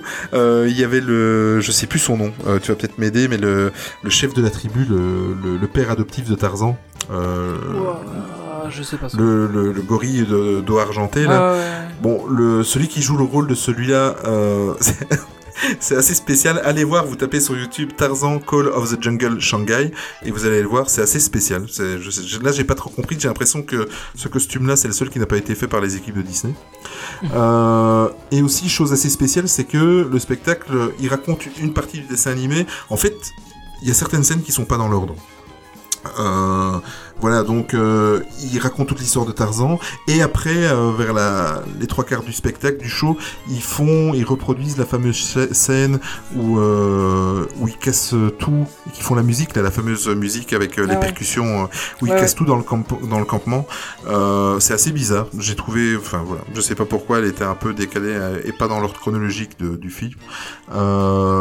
C'est les asiatiques également, ils ont une très forte culture au niveau du cirque, donc tout ce qui est euh, trapèze, contorsionniste. Euh, ils ont même réussi à placer les fameuses, euh, comment les, les, les, les Chinois, tu sais, qui ils ont des baguettes et qui font tourner des assiettes là, tu vois? Ah oui, oui, oui. oui. Eh Oui, ben oui. au, tout, au tout début du show, ils l'incluent en fait, donc Ah, c'est vraiment, c'est vraiment un, un- c'est super bien, c'est super beau, mais ça relève plus du spectacle du cirque que du spectacle Disney comme nous on le connaît. Euh, mais c'est Ouais. très très intéressant. Moi, je vous pousse à aller le voir, surtout que, mais euh, à moins que dans les six jours prochains, euh, enfin à, à l'heure où on enregistre le podcast, vous allez à Shanghai, mais vous n'aurez plus l'occasion de le voir en tous les cas. Euh, Shanghai Disneyland a, a décidé pour le moment là, le spectacle ou la salle où a lieu le, le spectacle, donc la Story House Stage, euh, va rester vide pour le moment. Ils communiqueront plus tard sur euh, le spectacle qui euh, remplacera euh, Tarzan. Donc euh, allez le voir sur YouTube. Sincèrement, ça, ça vaut le coup de voir un petit peu la différence de, de culture.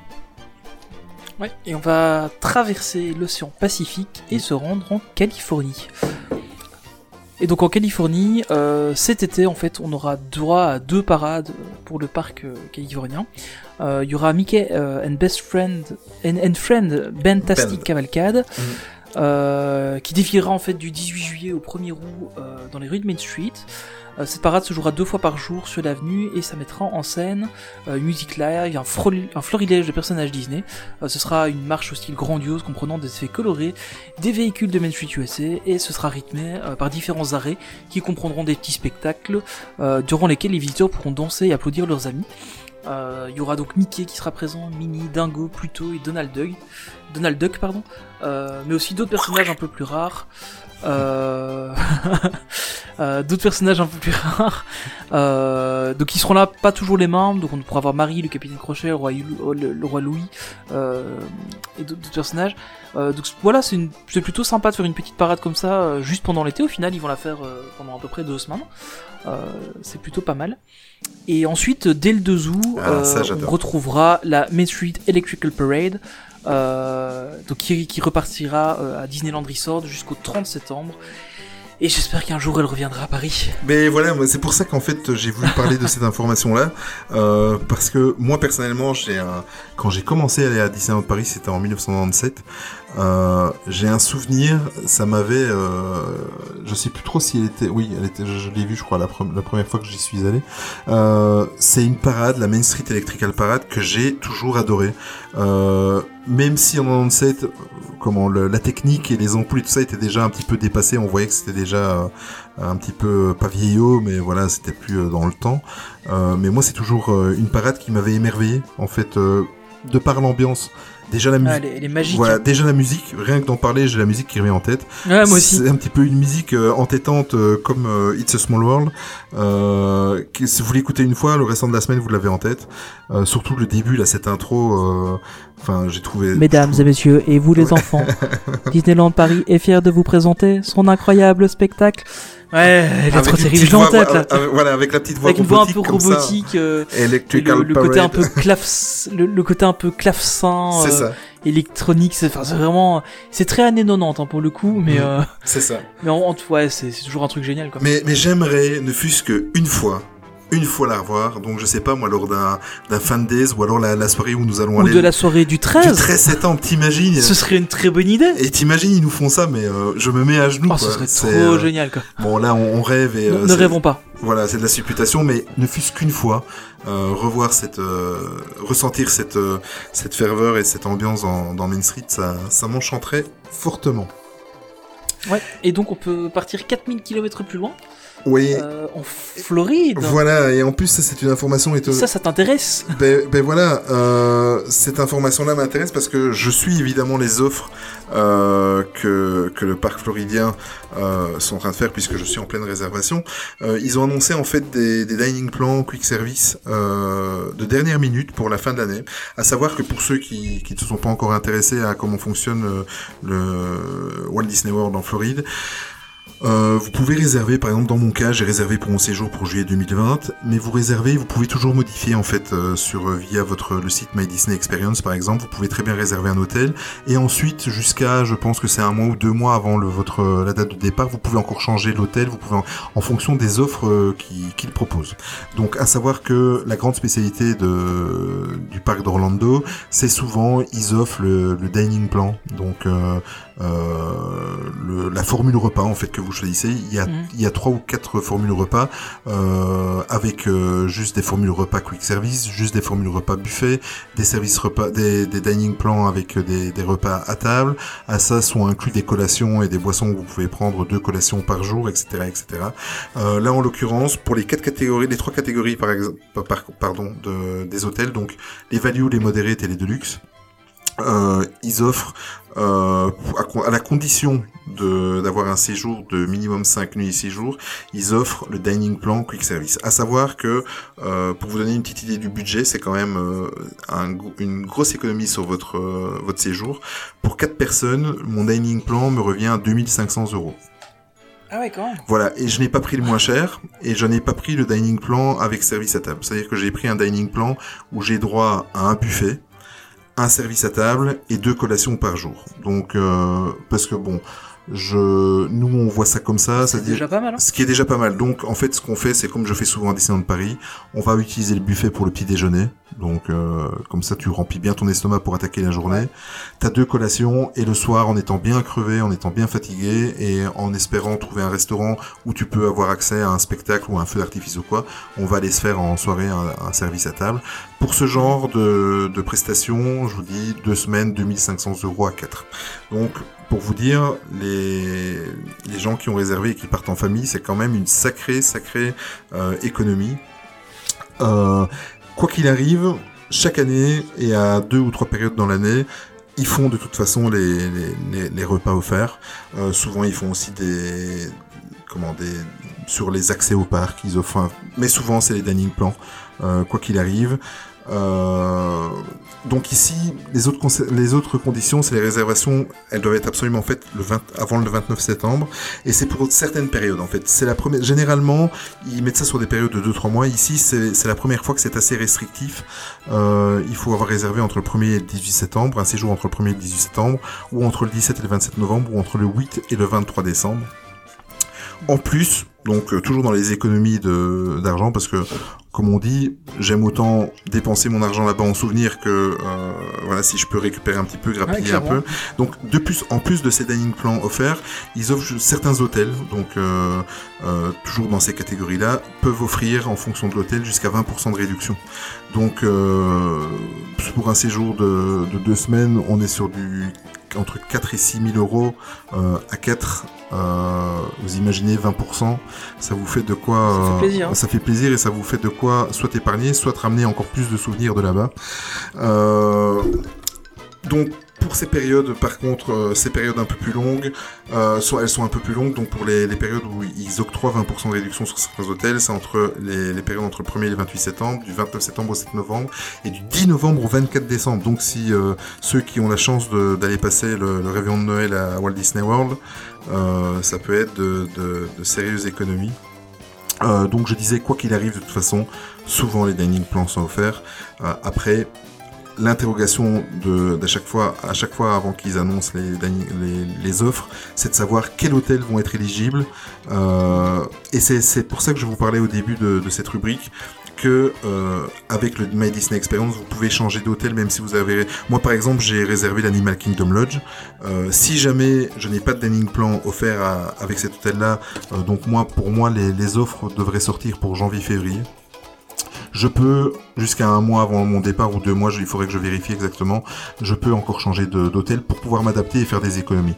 Donc quoi qu'il arrive, de toute façon, même si je vais pas à l'Animal Kingdom Lodge, je pourrais quand même bénéficier en changeant de d'hôtel, quoi, tout simplement. C'est quand même toujours pas mal de pouvoir changer en cours de route. Ouais, oui, c'est c'est vraiment pas mal. C'est vraiment top. C'est Euh. pas comme dans d'autres parcs où on va euh, régulièrement. Dès que tu veux changer un truc, euh, c'est à la mort. Ouais, c'est ça, parce que ici, là, tu peux tout changer. Hein. Tu peux changer ta formule repas. Ouais. Tu peux, parce que les fast pass aussi, vous avez droit à réserver des fast pass. Ouais, si- c'est vrai que tu les réserves à l'avance. Voilà, aussi, ouais. c'est, euh, voilà, euh, vous avez droit à réserver les restaurants. Tous Et, euh, et une fois que vous avez réservé, ce n'est pas définitif, jusqu'à un certain délai, mais vous pouvez changer à tout moment. Donc euh, et en plus euh, avec votre smartphone, vous avez vous avez la- l'application My Disney Experience. Vous pouvez vous adapter aux offres et à ce qui se passe, à ce qui est annoncé par par Disney World. Mais voilà. Voilà, voilà. En gros, pour les offres Walt Disney World. On revient un petit peu dans, dans notre parc à nous, notre parc européen? Et on va toujours parler d'un parc où il y a 20% d'économie, mais sur les nombres d'attractions ouvertes. Voilà, il fallait que je la fasse. Euh, mais justement, un truc qui ne fera pas faire d'économie, euh, c'est la sortie du livre euh, demain, au jour au moment où on enregistre ce podcast. Oui. Donc le, le 31 juillet. Donc, qui en fait voilà le livre Phantom Manor donc édité par l'équipe de des Inside Ears donc Oui. euh, l'équipe euh, Disney euh, Inside Ears euh, donc va sortir enfin enfin le nouveau le livre sur Phantom Manor donc, il est déjà sorti sur les Pirates des Caraïbes Mhm. euh, et donc il va sortir au prix de 19,99€ euh, et sera sera limité en tout cas à, à l'achat par deux exemplaires par transaction et ce sera au Thunder Mesa Mercantile Building Personnellement, je vais ce week-end à Disney et j'espère qu'il en restera encore. Deux Et, surtout. bon, voilà, deux, deux. au- deux, deux, voilà. Il faut qu'il en reste deux. Un pour toi et un pour moi. Euh, Mais c'est c'est pas mal d'avoir. Bon, maintenant, on sait que que ce soit pour les pins, euh, pins trading, que ce soit pour les les clés d'attraction qui sortent, etc. On comprend parfaitement euh, la limitation à deux exemplaires pour éviter d'avoir une pénurie et de Oui, c'est des normal. bouquins à, à 50 entre Après- 50 et 100 euros. Ouais.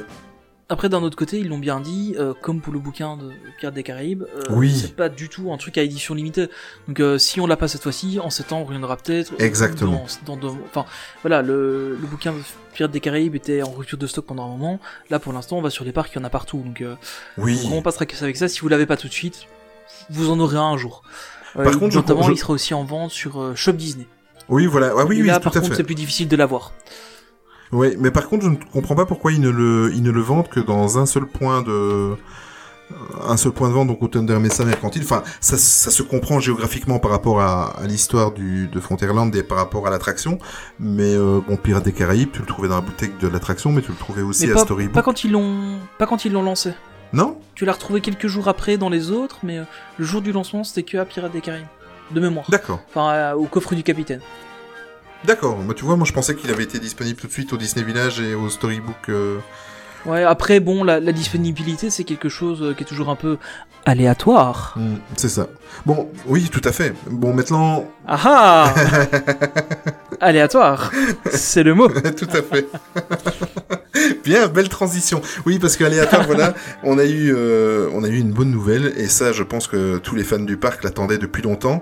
Euh, c'est que Tower of Terror, à partir du 28 septembre 2019, évidemment, euh, l'attraction va enfin passer, enfin, aux chutes aléatoires, et ce, définitivement.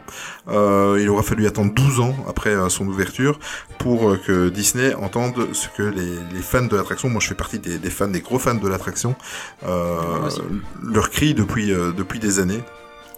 En plus de cela, euh, la mise à jour de l'attraction inclura également des nouveaux effets euh, sonores et des effets de lumière. Euh, et euh, comment les différents scénarios qui sont de, de chute aléatoire qui seront possibles mettront en scène un personnage iconique déjà présent dans l'attraction. Après avoir lequel va être, à mon avis, ça va être un des personnages qu'on voit dans le dans le, le court métrage au début qui raconte l'histoire de la, de, de la Tower ou, of alors Terror. sur un, ou alors un groom, éventuellement. Ou un groom, ouais. Et par contre, ce que j'ai un peu du mal à dire, c'est que, enfin voilà, il parle de, de la mise à jour de l'attraction avec des nouveaux effets sonores et des lumières, Ouais. mais je pense pas que l'attraction va rentrer en réhab euh, de ces moments-ci, donc euh, Ben c'est ça, hein, à mon avis, ça va être léger. ouais, alors, les effets de lumière, ça peut-être, enfin, j'espère que ce sera pas comme euh, À la soirée avais, Marvel euh, T'aimais Gardien de la Galaxie à la soirée Marvel, où t'avais un gars avec un smartphone qui foutait sa musique. c'est ça. Enfin, non, mais euh, à mon avis, ils auront préparé le truc. Parce que du coup, le 28 septembre, euh, bah, c'est pas une date euh, anodine. C'est le premier jour de la saison Halloween. Et donc, c'est ce qu'ils avaient annoncé. Ouais. Et ils- apparemment, ils tiendront les délais. Hmm. Bah, Et c'est suffisamment rare pour le souligner. ben, je pense que là, s'ils veulent vraiment marquer le coup et l'ouvrir avec la, la saison d'Halloween, ils n'ont pas le choix de de respecter les délais. Hein. Bon, maintenant, ce qui fait un petit peu peur, c'est comme tu viens de le souligner, euh, quand est-ce qu'elle va rentrer en réhab, euh, si elle va rentrer en réhab, et euh, si c'est une petite réhab de- d'une ou deux semaines, parce que là, maintenant, les délais sont quand même assez courts. Le 28 septembre, c'est quand même dans deux mois. Après, si c'est juste pour rajouter des effets, euh, deux trois spots ou des trucs comme ça, euh, vite Ouais. dans, la, dans, dans la tour, ils ont quand même trois, euh, trois drops dans, dans la tour. Donc ils, ils l'idée c'est qu'ils en aient en général deux qui tournent et un qui est fermé pour maintenance. C'est ça. Euh, Oui, c'est vrai. ils peuvent, ils peuvent assez facilement le faire euh, sans impacter la capacité de l'attraction. Ça, c'est un avantage qu'il y a dans cette attraction-là par rapport à d'autres. Oui, c'est vrai que, en plus, euh, oui, tout à fait. C'est vrai, tu as raison, parce que de Au toute final, façon, si- sur, euh, sur l'histoire, ils ne vont rien changer parce que la, la tour a déjà sa propre histoire. Donc, Ouais, c'est vrai que la tour en elle-même, elle ne va pas subir des, des gros changements. Ça va certainement Non, être. Moi je vois bien euh, la- l'ajout d'un truc ou l'autre vite fait. euh, Peut-être que ça a déjà, déjà été fait pendant une, une réap précédente, qui vont juste l'activer aussi. Ouais, Ça, c'est peut-être. pas impossible. Ouais, en tout cas, euh, à partir du moment où ils nous font pas ce qu'ils nous ont fait la soirée Marvel, parce que pour petit rappel, ceux qui ne s'en souviennent pas ou qui n'étaient pas présents, parce que on y était, euh, à la soirée Marvel, On ils a eu sont... cette chance. Pa- Pardon? On a eu cette chance. On a eu cette chance, oui. En fait, ça se résumait à... On a fait des chutes dans le noir, tout simplement. Et euh, comme tu disais, avec quelqu'un qui diffusait de, de la musique avec euh, son smartphone, quoi, dans les, dans les haut-parleurs. Ça, ça donnait vraiment cette, cette idée-là. quoi. C'était un énorme moment de solitude. Je me souviens encore quand les portes se sont ouvertes euh, à la fin de, de notre ride. Euh, je me souviens encore la tête des gens. C'était juste affligeant. Euh, Il y avait un silence de mort. C'était euh, les gens n'en revenaient pas que c'était aussi débile. Mais bon, je pense Ouais. que ça leur a servi de leçon et je pense qu'on peut leur, leur faire confiance. Euh, on ressort un petit peu du parc et on va faire un petit tour dans le Disney Village euh, parce qu'on a une petite info sur le Hard Rock Café. Est-ce que tu veux nous en parler? Ouais, donc euh, depuis début juillet, en fait, ils ont mis une boutique euh, éphémère, en fait, euh, justement à côté de, de l'ancienne discothèque Hurricane-. Euh, donc pour rappel, c'est juste avant de tourner à droite vers le McDo, quand vous venez de- du parking. Enfin, juste après, pardon. Et donc voilà, donc c'est une boutique qui va rester là jusqu'au 30 novembre 2019. On retrouve des vêtements, des accessoires, enfin un peu tout ce qu'il y a dans tous les Hard Rock Café. Et à partir de 35 euros d'achat, vous aurez un petit cadeau. Euh, Est-ce que c'est un test euh, pour que l'enseigne vienne se- Il y a s'installer pas mal de rumeurs. Hein. Ouais, ça, on parle beaucoup de ça. Maintenant, il y a déjà un Planet Hollywood, donc euh, un- en général, ils sont un peu concurrents. Donc, faut voir un peu ce qu'ils vont en faire. Mais euh, bon, je trouve que l'idée est sympa. Mais en fait, le, le fait qu'il soit au pied de la discothèque Hurricane, moi je pense que c'est aussi pour euh, une petite idée. Parce que moi je vois bien le, un Hard Rock Café juste là, quoi. Ouais, c'est vrai que ça pourrait. Parce que la discothèque, elle, a, elle a plus jamais été recyclée hein, depuis, euh, depuis la fermeture. Non, c'est non, c'est devenu euh, à un moment donné, ça a été un, un mess pour les pour les cast members. Cast member, ouais. Euh, donc effectivement, ouais, c'est pas. Tu vois, moi je, je sais pas, je trouve que c'est pas c'est pas anodin. Ils vont regarder un petit peu comment comment ça fonctionne au, au- au niveau du merchandising. Euh, bon, maintenant on connaît tous l'affluence qu'il y a dans la, la boutique du, du Planet Hollywood, mais bon, je pense que euh, Hard Rock Café a une euh, une meilleure image maintenant que le Planet Hollywood. Oui, c'est ça. Bon. Dans les années 90, euh, Planet Hollywood c'était bien. Voilà. Et moi je pense que ça pourrait, ça pourrait faire un petit peu euh, du bien euh, au niveau concurrentiel et que ça bouge un petit peu le cul de Disney Village, de Disney, euh, de Planet Hollywood pardon. Je Ouais. Bon maintenant apr- après le concept de restaurant d'ambiance et euh, euh, il commence à en avoir pas mal quoi parce que si vous avez euh, le Rainforest Café, oui, vous le avez euh, Rainforest. Parce que le le Rainforest Café, c'est un peu la même idée. T'as un restaurant avec Voilà. l'ambiance et la petite boutique qui va avec. Mm. Planet Hollywood, c'est ça. Café, c'est ça. C'est ça. faut voir si on va peut-être pas en avoir de trop. Ben, c'est ça. Ouais, tout à fait. Euh, ben, tant qu'on est là au pied de la- l'ancienne discothèque Hurricane, on va se retourner, on va regarder devant Juste nous. traverser. avec le magasin World of Toys. Euh, le magasin World of Toys, en fait, qui est situé entre le Lego Store et le Café Mickey. Donc, c'est vraiment juste en face de la discothèque Hurricane, l'ancienne discothèque. Euh, mais c'est toi qui m'avais fait remarquer parce que moi, j'avais pas fait attention. Euh, Ouais, on en a- avait parlé dans, dans- quand on a parlé du Disney Village. hein. Ouais, voilà, elle, a subi une totale refonte Avant, de gamme. une, euh, Ouais. Ouais, en fait, avant, c'était une, une boutique de jouets, uniquement de jouets. Mhm. Puis, c'est devenu une boutique avec euh, un peu euh, tous les trucs de princesse, euh, avec tous les accessoires, etc. Et là, ici, depuis euh, quelques semaines maintenant, c'est devenu uniquement une boutique de vêtements pour enfants. Et Ouais. euh, toute la partie euh, princesse, euh, accessoires de princesse, se retrouve maintenant au Disney Store, dans la partie où c'était les bonbons avant, qui était ça. il y a très longtemps à la poste. Voilà. Donc, Ouais. euh, bon, c'est plutôt. Pourquoi pas. euh, maintenant, ça fait une boutique de vêtements supplémentaires. Bon, voilà. Ça Je- fait beaucoup. ouais.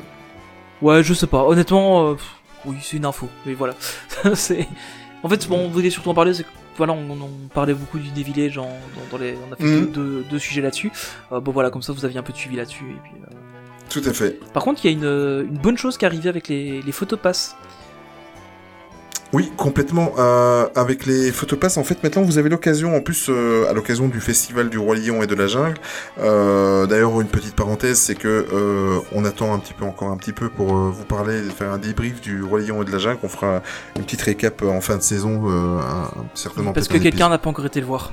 Voilà, euh, tout à fait. On oui, c'est vrai. Mais, tout à fait. euh, Disneyland Paris propose en fait, euh, c'est assez courant dans les parcs américains, mais ce qu'on appelle un Magic Shot spécial Roi Lion, donc euh, juste au restaurant Hakuna Matata. Donc en fait c'est simple, ce- que vous ayez le photopass ou pas d'ailleurs, vous y allez, il y a un photographe, il vous faut faire des pauses avec des petites interactions avec des personnages Disney, donc là en l'occurrence de, du Roi Lion, qui vont venir incruster au moment de, de développer la, photo ou que vous la preniez sur votre euh, photopass évidemment. Euh, donc euh, il y aura moyen de faire des, petits des petites mises en scène comme ça avec des photos avec Timon et Pumba à côté de vous avec voilà il y a plein de choses c'est quelque chose qui est assez courant euh, dans les parcs américains Euh, Ouais. et euh, là en l'occurrence moi je, je ne savais pas j'ai aussi vu l'info il y a pas longtemps et là vous avez la possibilité de le faire et, et c'est vraiment pas mal fait Ouais, les et- photos qu'on a vues dans, dans le communiqué étaient plutôt sympas. Ouais, et ça, et ça permet d'avoir un peu d'originalité au niveau de, des photos prises. Quoi. Tant qu'on reste dans le photopass, euh, ben, comme chaque année plus ou moins la même période, le photopass D revient. Euh, donc euh, ça sera en l'occurrence pour cette année-ci pour le dimanche 18 août 2019. Et pour, euh, pour, le, pour ce faire, moi j'y serai. Parce que nous sommes des fans Ah ouais. de, nous sommes des fans de, de, de photos avec personnages. Euh, je crois qu'on va être servi en plus le 13 septembre, mais bon. Photopass Day, je l'ai, je l'ai vécu en fait par hasard il y a deux ans. Euh, on avait été au parc et on est arrivé le jour où, où c'était le Photopass Day sans que je, je n'y prête attention. Et on a passé une super journée. Superbe journée. J'ai fait quelques photos originales. Euh, devant le château, en l'occurrence, je me souviens qu'il y avait des, des, des, comment, des photographes Des avec cadres, des, des cadres et tout des ça. cadres voilà. photos, ouais, c'est Mm. ça, ouais. On et- vu euh, à Noël il y a, il y a deux ou trois ans, ça. Oui, oui, mais c'est, pas mal, ça fait aussi partie des, des photos un petit peu plus originales. Euh, et de toute façon, ça, ça donne une, une excuse pour, euh, pour faire un, sans pour autant faire un marathon euh, personnage euh, ce jour-là comme on va le faire le 13 septembre, mais pour euh, faire euh, des photos un peu plus originales et euh, un peu plus posées. Et souvent, étant donné que les, comment, les, les lieux où ils font les, les, les shots de photos euh, sont un peu multipliés, donc il n'y a pas trop de monde. euh, voilà, Et en fin de journée, vous pouvez euh, facilement faire des photos. Ouais, et puis ça permet aussi de rentabiliser son photopass. euh, Oui, parce qu'au final, c'est un truc qui manque de manière globale sur le parc, hein, c'est qu'il n'y a pas beaucoup de photographes photopass. Euh, et là, par contre, il y en a à tous les coins de rue, euh, il y en a un, donc euh, c'est plutôt sympa. Oui, tout à fait. Euh, on a eu une autre bonne nouvelle pour la saison 2020, avant d'attaquer sur une mauvaise nouvelle. Euh, Est-ce que tu veux nous parler de, ces- de cette bonne et cette mauvaise nouvelle, euh, Tony? Ouais. Donc, euh, on sait déjà que le Festival du Royaume et de la Jungle sera de retour l'année prochaine. Yes. Euh, et qu'il y aura des nouveautés et des surprises qui seront prévues. Donc peut-être s'attendre à des, à des happenings supplémentaires Mm. ou euh, probablement des petits remaniements des spectacles. Euh, donc ça c'est plutôt une chouette nouvelle parce que enfin voilà le- la personne qui a toujours pas vu euh, la saison c'est moi. Euh, donc je peux pas donner mon avis là-dessus. Mais de ce que j'ai eu des retours etc. Je me suis vraiment pas trop spoilé la saison. Mais de ce que j'ai eu des retours ça a l'air plutôt sympa. Mm. Par contre une autre saison qui est extrêmement sympa. Euh, ça a été annoncé qu'elle ne reviendrait pas l'année prochaine, c'est la saison Pirate et Princesse. C'est triste. Alors, c'est triste, mais c'est logique. Euh, Enfin, si tu regardes cette année, il y a eu beaucoup de saisons. Ouais. Euh, t'as eu euh, Star Wars en tant que pirate et princesse, puis t'as eu Marvel, puis t'as eu euh, ici la saison de l'été, puis dès qu'elle se termine, tu vas, tu vas passer à Halloween et puis à, À Noël. à, à Noël. Deux saisons en même temps, je pense que c'est assez difficile à gérer. Parce qu'au final, Pirate et Princesse, bon, bah, t'as le spectacle principal et puis euh, deux petites animations à côté. Euh, enfin voilà, je, je ne dénigre pas du tout, je suis hyper fan de Pirate et Princesse, j'ai vraiment adoré. Je trouve que ça mettait une ambiance de, de folie. Mais, en fait, c'est euh, c'est le spectacle qui a... Parce que bon, tu vas le vivre, toi, la semaine prochaine, tu vas découvrir la... oui, ça inspire un peu celle de du Roi Lion. hein. Voilà, donc en fait, moi ce qui m'avait plu et ce qui m'avait émerveillé dans le festival Pirates et Princesses, c'était euh, la découverte du fait qu'on pouvait être intégré dans la parade. C'est-à-dire que si vous alliez Ouais. euh, sur euh, la, la- comment en face du château, euh, vous étiez au milieu des quatre scènes, vous étiez vraiment, moi ça m'avait émerveillé. C'était, euh, voilà, on avait vraiment fait l'impression de faire partie du spectacle, et c'est ce qui a introduit ça. Et euh, festival du roi lion et de la jungle ont poursuivi là-dessus, mais c'est sûr que Ouais, il l'avait déjà récupéré aussi euh, à Halloween. à Halloween, dernière. exactement. Et quand on voit le, la qualité euh, du travail et de, du soin qui a été apporté à cette saison au Roi Lion et la Jungle, euh, comme tu dis, c'est tout à fait logique que euh, voilà, c'est celle-là qui va être gardée et que Pirate et Princesse euh, va sauter. Mais euh, voilà, c'est dommage, il y avait une petite interaction, mais c'est pas grave. Si si le Roi Lion et la Jungle restent et que il nous laisse le, le Jungle 5 euh, et le, le spectacle du Roi Lion, moi je signe tout de suite. Tant pis, voilà, on aurait eu les Pirates et Princesses, au moins on l'aura vécu. Après, ce qu'il faut aussi prendre en compte, c'est que, enfin, en tout cas, l'année passée, j'ai trouvé que, que la, la saison de la Force était vraiment pas au niveau de, de l'année d'avant. Non, tout à fait. Euh, c'était- elle était beaucoup moins bonne. Et je pense que ça vient aussi du fait qu'il y avait les deux en parallèle. Euh, il faut quand même assurer au final, hein, il faut le personnel, il Ouais. faut les ressources. euh, donc, euh, à mon avis, une saison à la fois, par, enfin, dans les deux parcs, je pense que c'est plutôt une bonne chose. Euh, et à mon avis, c'est aussi un peu pour ça que, que Pirate et Princesse euh, se termine. Voilà, c'était une belle aventure qui a duré deux ans et euh, enfin deux, saisons et une super soirée. Euh, mais voilà. Ben oui, tout à fait. Ben euh, voilà, on en a terminé pour cet épisode concernant l'actualité Disney, qui a été euh, euh, en lar- largement, en grosse partie faite par, par les annonces Marvel. Ben, on va se retrouver dans une troisième partie du podcast et on va parler un petit peu du film live action Le Roi Lion. À tout de suite.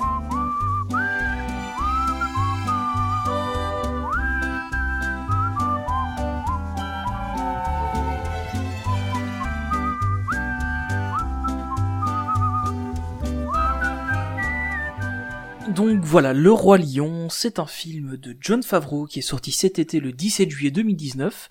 Il durait 1h58 et était complètement fait en CGI, donc euh, en conception euh, euh, graphique assistée par ordinateur. Et il a fait un fameux succès au box-office, donc pour l'instant il est quatrième au box-office US. Oui, pour cette année. Pour cette année. Euh, donc voilà, c'est John Favreau, pour rappel, pour ceux qui ne le connaissent pas, c'est le réalisateur du premier Iron Man. Mhm. Euh, je crois aussi du second, c'est l'acteur qui joue Happy Hogan euh, dans le MCU. C'est aussi lui qui a réalisé le film Le livre de la Le jungle. livre de la jungle. Euh, donc voilà, c'est pas, il en est pas à son premier coup d'essai. Euh, voilà, on a planté le décor. Oui, Euh, Et pour une fois, tu as vu le film, parce que t'as toujours pas vu Dumbo Oui, bah, et t'as toujours pas vu Aladdin. hein. Non, je sais. Mais euh, j'ai hésité à aller le voir. C'est sérieux? Ouais, euh, en fait, bon, je enfin, on va assez vite, euh, voilà, donc on va vite planter le décor, comme ça on sait de quoi on parle. Euh, le film, vous prenez le dessin animé, vous foutez des personnages en CGI, c'est le même. Oui. Euh, Il y a euh, une scène allongée et je crois une scène en plus, enfin deux scènes en plus, euh, et une ou deux qui sont légèrement allongées. Euh, voilà, sinon le reste c'est un copier-coller, enfin, c'est... ils sont pas allés chercher très loin. Euh, après, visuellement, pour moi c'est un film qui est incroyable. Euh, L'animation est terrible, mais euh, pour moi c'est juste une mise à jour du film original, Mhm. euh, avec des technologies modernes, honnêtement. Euh, voilà. Bon. C'est, ça place globalement le, le film. Bon, la- la- l'avantage avec euh, avec notre avis sur le film, c'est que évidemment, ben, euh, pour tous les passionnés et, et même euh, le grand public qui ont déjà vu le Roi Lion, on va pas spoiler. Étant donné que tout le monde connaît l'histoire, c'est une histoire très très connue. Bon. Moi, je sais pas pour toi. Moi, quand le, film a commencé, donc déjà j'étais un petit peu. euh, J'ai essayé aussi de de, de, m'enlever toutes les critiques et tout ce que j'avais entendu, même si j'étais voir le jour même euh, de la sortie. Mais bon, ça fonctionne un petit peu. En tout cas, ça c'est mon avis. Après, euh, on va, tu vas rebondir et, donner le tien à chaque fois sur chaque chaque chose qu'on va souligner. Bon, le film commence. On s'y attend, on a les frissons, la fameuse intro avec le, le, le lever de soleil, euh, la chanson qui commence. On a les frissons, moi j'étais super heureux, l'émotion fonctionne à ce moment-là. Euh, donc vous avez bien entendu, à ce moment-là. L'émotion fonctionne, mais je pense que c'est de l'émotion tout simplement nostalgique. Ah, ben, Voilà. Ils savaient ce qu'ils faisaient, euh, ils l'ont fait voilà pour la nostalgie, certainement pas pour le faire découvrir à une nouvelle génération, parce que euh, mes enfants qui, qui, ont pas 10 ans on connaissent le film aussi, donc euh, voilà. Euh, là ça fonctionne. Je sais pas pour toi, quand le film a commencé, qu'est-ce que t'en as pensé? Honnêtement, j'ai. Oh là non, en fait, j'ai bien aimé, mais sans plus. J'ai pas eu le frisson que j'avais euh, quand je regarde encore le dessin animé, euh, même si je regarde pas euh, sur un dans une salle de ciné. J'ai pas eu ce frisson que, que j'ai quand je regarde le dessin animé. Peut-être que je m'attendais à trop, peut-être que sûrement que je m'attendais à trop en fait, mais très honnêtement, j'ai pas eu ce frisson là. J'ai pas versé la petite larme qui va bien euh, quand à chaque fois que je regarde le roi lion qui commence. Euh, voilà, l'intro est très bien, on retrouve vraiment des, des trucs sympas, mais euh, je vais t'avouer que juste, à- donc, juste après la scène de l'intro euh, où bon t'as la présentation de Simba etc, bah tu retrouves la scène où t'as Scar qui bouffe une souris. Euh, mais honnêtement, j'ai trouvé la scène de la souris plus intéressante parce qu'elle n'existait pas et que on voyait la souris qui se balade. Enfin, elle existait, mais elle a été rallongée ici. La Oui. souris qui se balade un peu plus, etc. Euh, et ça, je trouvais ça intéressant parce que tu vois qu'elle joue avec l'environnement, etc. Mais j'ai l'impression que c'est plus une démonstration technique de ce qu'on est capable de faire en CGI que un film en fait. J'ai Ouais. vraiment cette impression-là. Alors après, j'ai, enfin voilà, pour, pour moi le film, est- c'est pas un mauvais film, c'est pas un, un excellent film, mais euh, enfin, voilà, c'est entre les deux. Mais euh, ouais, j'ai vraiment l'impression que c'est, euh, enfin je sais pas si c'est Unreal Engine qui, qui vient dire, ah bah regardez ce qu'on est capable de faire maintenant euh, par rapport à ce qu'on faisait en 95. Enfin, j'ai vraiment un peu cette impression que c'est ça et Enfin, de manière générale, hein, c'est mon avis sur tout le film. Euh, pff, voilà. Oui. En fait, j'ai pas grand chose à dire sur ce film, très honnêtement. Mais en, en fait, mais je t'en ai parlé parce que je, tu m'as demandé mon avis euh, une heure après que je sois sorti de, de, de la salle de ciné. C'est, assez spécial. Donc, euh, on va revenir après sur certaines, certains morceaux du, du film. Mais quand on sort d'avoir vu le roi lion au bout de ces deux, deux heures, euh, voilà, je, en fait, je l'ai pris de deux façons. Donc, quand je suis sorti, j'ai dit directement à Tony, écoute, moi j'ai passé un bon moment, c'était bien et tout ça, mais voilà, maintenant il y a il y a deux trois heures qui sont passées. Maintenant j'accuse le coup.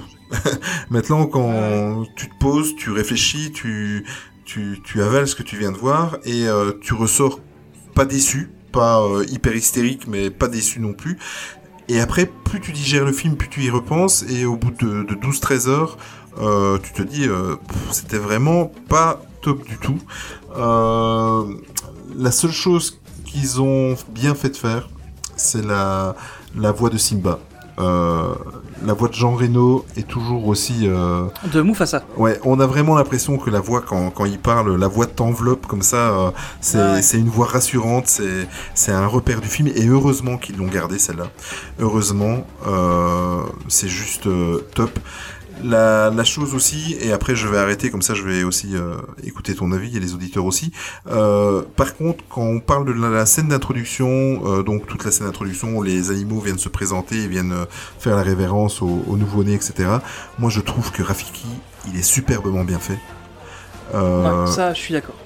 Que ce soit graphiquement et que ce soit dans ses attitudes, ses gestes et tout ça, euh, il y a eu un travail là sur euh, sur euh, l'acting, on va dire. euh, bon, on prononce ça pour un acteur vivant, mais euh, l'acting du personnage, euh, je trouvais que euh, il était très expressif. Enfin, c'est le seul même qui est expressif. euh, euh, je suis pas méchant, mais c'est la vérité.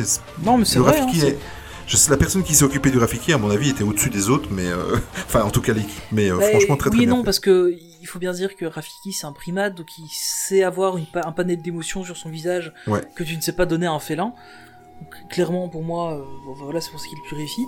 Mais, euh, mais même Rafiki, enfin, honnêtement, c'est, un personnage que je trouve vraiment très bien. Mais euh, même ça, je sais pas, enfin, je. C'est vrai? Ouais, j'ai bien aimé, hein, j'ai, vraiment bien aimé, mais euh. Ouais, enfin. Ouais. J'ai bien aimé le film, mais vraiment sans plus, quoi. J'ai juste passé un bon moment pendant que je le regardais. Voilà. Mais j'aurais pas été le voir, c'était pas grave, honnêtement. Et il y a, il y a des amis qui m'ont demandé si c'était indispensable d'aller le voir, j'ai franchement attendez qu'il sorte en Blu-ray quoi. Parce Ça, que, c'est- euh, oui, tout à fait. Mais le, on, a, on a parlé du, du fait que ils, ils déglinguaient, enfin ils, ils étaient en train de cartonner au niveau du box-office euh, US. Enfin, Enfin, chez nous aussi, hein, parce que j'ai pas, Oui, j'ai pas bien, les, les chiffres, mais chez nous ça, ça doit être la même chose.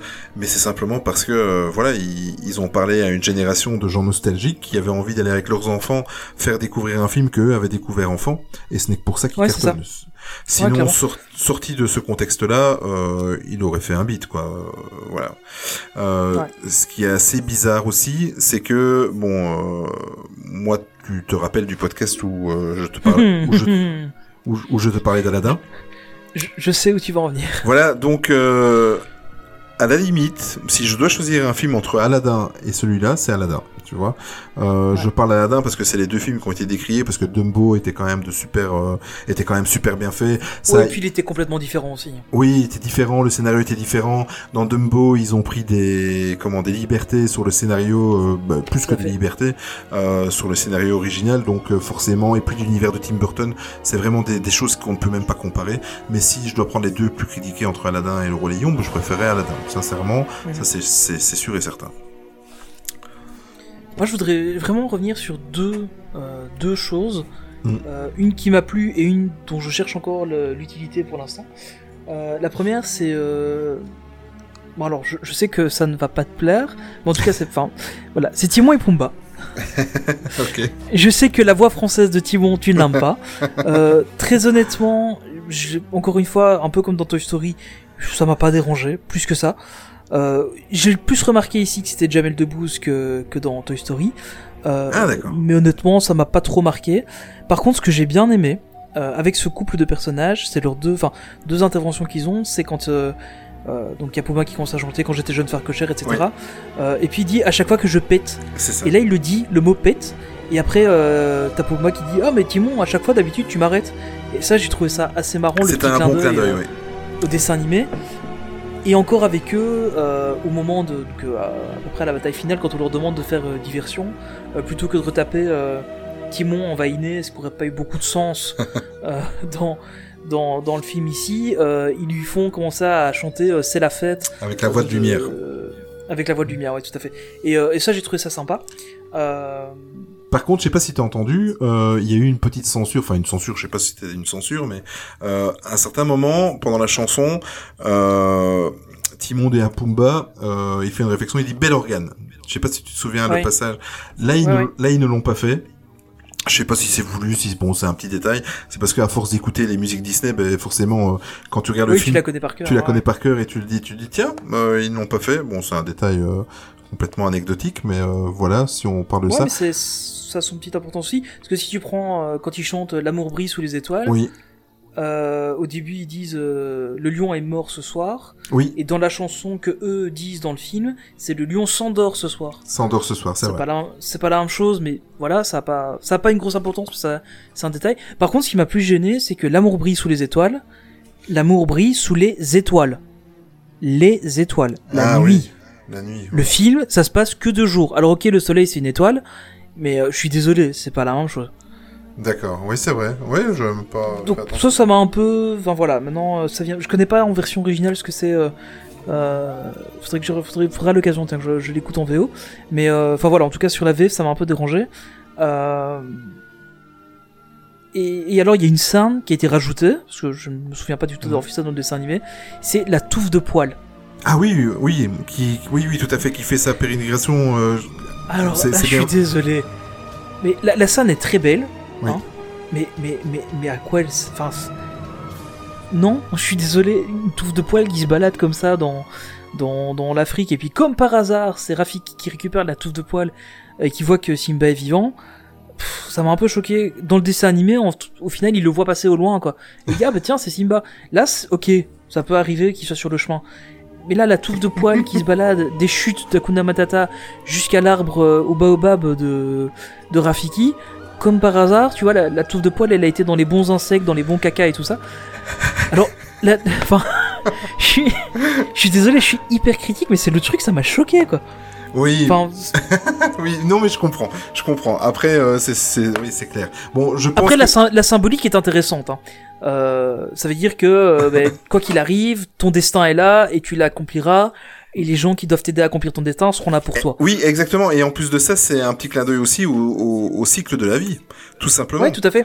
Tout simplement. Mais euh, c'est vrai que c'est gros. Il faut l'avaler. euh, au niveau scénaristique, il faut l'avaler. Ah bah elle a été avalée plusieurs fois hein, cette touffe de poils. puis elle est ressortie, puis elle a été réavalée, puis je, suis désolé, c'est horrible. Ça m'a vraiment, enfin, ça m'a sorti du film en fait. Ouais. Surtout qu'en plus la scène elle est, elle est quand même assez longue. Euh, mais ça m'a un peu sorti. Enfin voilà. Bon, Ouais. J'étais là et puis je regardais. Il y avait Candy qui était à côté de moi euh, au cinéma et puis on s'est regardé à un moment et puis euh, ouais t'as, enfin c'est quoi ça le, enfin c'est quoi le but de cette scène? On cherchait un peu, mais bon, voilà. Après, c'est c'est une anecdote, mais. euh, mais enfin, tu vois, pour moi, c'est un peu symptomatique du film, c'est que c'est un copier-coller du film. Les trucs originaux, entre guillemets, qu'ils ont rajoutés, euh, bah, pour moi, sont pas indispensables.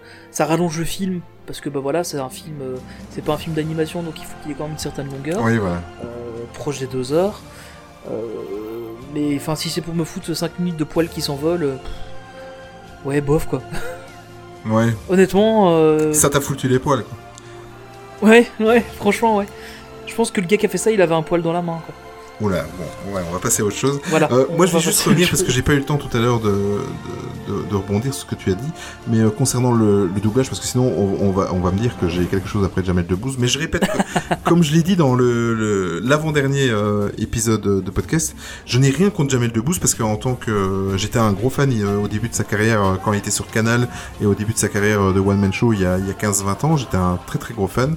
J'adore. Le seul problème, je n'ai parce qu'il est de bon ton de cracher sur Jamel Debbouze qui fait des doublages pour le moment. Voilà, c'est comme ça. Mais moi, c'est vraiment pas le cas. C'est simplement que dès que je l'entends dans un, que ce soit un Disney ou un- une autre animation, euh, j'ai encore regardé Dinosaure il y a, il y a, il y a un mois avec mes enfants. Euh, je sors du film parce que je ne vois plus le personnage qui est doublé. Je vois Jamel Debbouze. Mais tu vois que c'est. Jamel, ouais, c'est ça. Tu vois, Oui, ça voix le est trop ça- caractéristique en fait. sa voix est trop caractéristique, il la garde parce que contrairement Ah. à certains doubleurs qui changent un petit peu les intonations de leur voix et tout ça, qui peut, euh, voilà, tu peux évidemment juste euh, entendre un petit peu mais ne pas tout à fait reconnaître.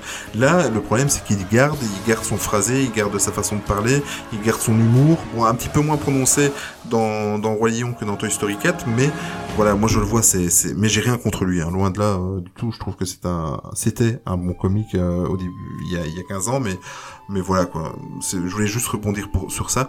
Euh, concernant la scène, euh, toi, oui, j'ai une question. Je, je venais d'y penser, et j'ai oublié de te la poser. Tu as été le voir avec ta fille? Non. T'as été, t'as été voir donc ta fille n'a pas vu le film? Non, elle l'a pas vu parce que je me suis dit. Enfin, je voulais le voir avant en fait. D'accord. Euh, Bon, après, je sais bien qu'il y avait pas trop de soucis, mais. euh, En fait, j'avais surtout peur, c'est la partie de la mort de Mufasa. Eh ben justement, je voulais parler de ça. Je me suis dit, si c'était trop réaliste. bon, elle a que 5 ans. Hmm. Donc j'avais un peu peur Je avec comprends. ça. Euh... Bon, après, quand elle regarde le dessin animé, ça la choque pas plus que ça, mais c'est un dessin animé. Ici, c'est quand même assez réaliste. Donc j'avais pas trop envie de lui montrer, euh, de lui montrer ça. Euh, et puis de toute façon, quand j'étais le voir, elle était à Disney avec mes parents. donc, Ah oui, donc euh, euh, voilà, elle, elle avait pas besoin de le voir, elle avait qu'à être à la maison. le cycle de la vie. voilà. Voilà, mais euh, mais donc voilà, et c'est vrai que du coup la mort de, enfin, à mon avis, c'est une des scènes dont on peut parler aussi. Mais je suis content que tu parles de ça parce que justement, moi j'y suis allé avec ma fille. Bon, ma fille elle va vers ses 10 ans. Euh, ça m'a, en fait, ce film-là, va, je vais m'en souvenir euh, jusqu'à la fin de mes jours parce que ça m'a touché. C'est le premier film, donc pour te dire, tu parlais de réalisme, mais tu as bien fait. Euh, donc ma fille a le double de l'âge de la tienne, donc tu as certainement peut-être bien fait si ta, ta fille est sensible euh, à, à ne pas avoir été, parce que c'est le premier film où ma fille pleure. Ah ouais. Euh, bon, tu sais, nous, on va aller voir un film avec elle, elles vont voir que papa et maman ont la larme à l'œil ou pleurent. C'est, euh, ils- ils ne réalisaient pas, les enfants, ils ne réalisent pas pourquoi tu pleures. Oui, oui, ils, Parce se rendent pas compte. hein. Voilà, parce qu'il y a un vécu que toi tu as que eux n'ont pas, etc. Et là, c'est, j'ai été très ému. J'étais plus ému parce que ma fille, euh, c'est son premier film où, où elle a pleuré et qu'elle est venue, elle est venue contre, contre nous. Mais euh, voilà, donc pour te dire que c'était quand même réaliste. Moi, j'ai trouvé que la scène était quand même bien foutue et toute la scène euh, d'invasion par les, c'est les gnous, hein, je crois, euh, Ouais, ouais, c'est ça. qui descendent euh, des ravins et de, de, de, de la montagne. Euh, elle a été. J'attendais cette scène-là pour voir comment ils allaient la faire. Moi, je trouve qu'elle est quand même bien foutue. Elle est, euh, Et ben, moi, tu vois, elle m'a un peu déçu. C'est vrai? Dans quel sens, toi? En fait, euh, dans le dessin animé, t'as vraiment un raz-de-marée de est là. Il y avait des écarts. inévitable, c'est inévitable, c'est inéluctable. Tu sais pas t'en défaire. Ouais. Ici, bon après, effectivement, c'est beaucoup plus proche de la réalité, euh, et ça j'en conviens. Euh, et c'est logique, hein, le film se veut Ouais. beaucoup plus réaliste que le dessin animé. Mais, enfin voilà, ils ont la place quoi. Il y a la place qui se touche pas trop avec les gnous et euh, qui s'en sortent bien. Donc euh, effectivement, quand t'as une charge de gnous, à mon avis, tu fais pas trop le malin et t'essayes de te barrer vite fait. Mais euh, mais au final, c'est un peu, ça m'a pas autant impressionné que le dessin animé Ah oui, et même ça, la mort de Mufasa m'a moins marqué. Euh, très honnêtement. hein, Ah oui, tout à fait. Enfin voilà, moi ça m'a moins marqué et je pense que de manière globale, c'est un peu le message que, que moi j'ai sur le film, c'est que c'est pas un mauvais film, mais c'est moins marquant que le dessin animé. Maintenant, encore une fois, le dessin animé, on l'a vu quand on était petit, euh, il y a tout, tout, tout ça qui était autour, on, on connaissait l'histoire de base quand on était voir ce film-ci. Bon, voilà. Mais euh, Oui, mais mais en fait, je pense que c'est ça aussi le problème pour notre génération. Tu vois, ma fille, elle a été émue. Bon, euh, elle est toute jeune, mais je pense que c'est ça le problème, c'est que le film original, en fait, a tellement mis la barre tellement haut. Ouais, c'est ça. Euh, la, la- la barre était tellement haut, et en plus, je trouve que euh, même si maintenant il commence à avoir de la bouteille au niveau des live des live actions, euh, je trouve que c'était encore trop tôt euh, pour sortir un, un comment un monument tel que le roi lion. Euh, je dis pas que les autres ne sont pas des monuments. Hein. Euh, Dumbo est un monument de, des classiques Disney, etc. Mais par rapport à la façon dont ils l'ont fait, c'est-à-dire tout en CGI, euh, c'était un petit peu trop tôt. Surtout que Il a pas d'intérêt en fait. tu dis? Il n'a pas d'intérêt parce que voilà. il- c'est de la CGI au lieu de dessin, bon ok, mais il apporte pas une histoire en plus, il apporte pas une autre vision dessus. Honnêtement, euh, le, le- le Roi Lion 3, euh, Hakuna Matata, apporte plus à, l'univers Oui. du Roi Lion, Mm. euh, parce que t'as le point de vue de Timon et De Pumba Timon et sur le, premier film, quoi. Euh, Mais c'est ça que je Ici- c'est ça que je comprends pas aussi. Ma femme était en train de lire les bouquins que les éditions Hachette ont sortis, c'est-à-dire qu'ils Ouais. prennent l'histoire principale, mais ils la font bifurquer à un tiers du livre vers, par exemple. Par exemple, on va prendre le cas d'Aladin. Euh, Qu'est-ce qui se serait passé si, c'est un petit, ça, ça ressemble un petit peu au What If en fait. ouais, c'est Euh, les what if, ouais. Qu'est-ce qui se serait, qu'est-ce qui se serait passé si, euh, comment, euh, Jafar avait eu lui la, la lampe, euh, la lampe magique, tu vois. Et je, Ouais. je comprends pas pourquoi ils vont pas dans cette direction-là plutôt que de faire des copier-coller, mais faire une histoire parallèle, par exemple, euh, raconter Bah, ils un- l'ont bien fait avec Maléfique. Hein. avec Magnifique, voilà, exactement. Maléfique, c'est une adaptation de de La Belle au Bois dormant qui a été vraiment bien réussie. Tout à fait, ça, c'est vrai. complètement différente. Ouais, je suis d'accord avec toi. Mais là, ils auraient fait, euh, j'aurais peut-être vu quelque chose sur, euh, sur Scar, tu vois. Ouais, ouais, ça aurait pu être chouette. Ça, ça aurait pu être chouette. Euh, ou alors carrément eu comment quelque chose qui se passait euh, soit avant, soit après, enfin ou une histoire parallèle pendant pendant euh, le scénario et l'histoire du, du, du premier euh, du, du classique quoi. Mais euh, Ouais, ça aurait pu être sympa, ouais. là, c'est vrai que c'est dommage parce que tu te dis mais quel est le but et pourquoi ce film est sorti quoi. Ouais, ouais, c'est. En fait, on, on en parlait encore euh, tout à l'heure avec, euh, avec ma compagne et. euh, on- Enfin, elle, elle, elle a vraiment bien aimé, ça, ça a vraiment été son truc. Ma femme aussi. Et euh, elle, elle comprend pas que, que moi je sois très mitigé à ce niveau-là. Et euh, mais je disais, au final, c'est juste un dessin animé mis à jour. Ouais. Tu n'as rien de plus. Même Aladdin, si tu le prends, enfin bon après je l'ai pas vu donc, euh, mais qui au final, d'après de ce que j'ai compris, vraiment aussi un copier-coller avec quelques trucs différents. Oui, oui, tout à fait. Mais là, t'as as des acteurs qui jouent quelque chose. Ici, t'as aucun acteur qui a vraiment joué quelque chose. Il n'y a pas une motion capture. C'est juste des images de synthèse. Mm. Et euh, au même titre qu'un Toy Story, ou enfin, il faut Oui, bien se rendre compte de ça. Euh, c'est pas qu'il y a une performance live qui est réalisée. Euh, elle me dit oui, mais au final, le Roi Lion c'est bien. Je dis oui, mais si on te sort Bambi de la même manière que ça, tu vas pas le trouver intéressant. Oui, mais déjà de base, l'histoire de Bambi, elle est bon, elle est moins marquante. Et, euh, et ce film, à mon avis, a beaucoup moins marqué Ouais. les gens que, que le Roi Lion. Mais, euh, mais malgré tout, euh, enfin ouais, moi j'ai du mal avec le- l'idée. Non, mais ce, qu'il y a aussi, je pense, parce que là tu prenais le cas, je, je me retrouve dans ton témoignage avec euh, avec euh, ta femme, c'est que euh, nous ce qu'il y a, c'est qu'on est des gros passionnés. Bon, ma femme elle est super passionnée aussi de Disney, hein.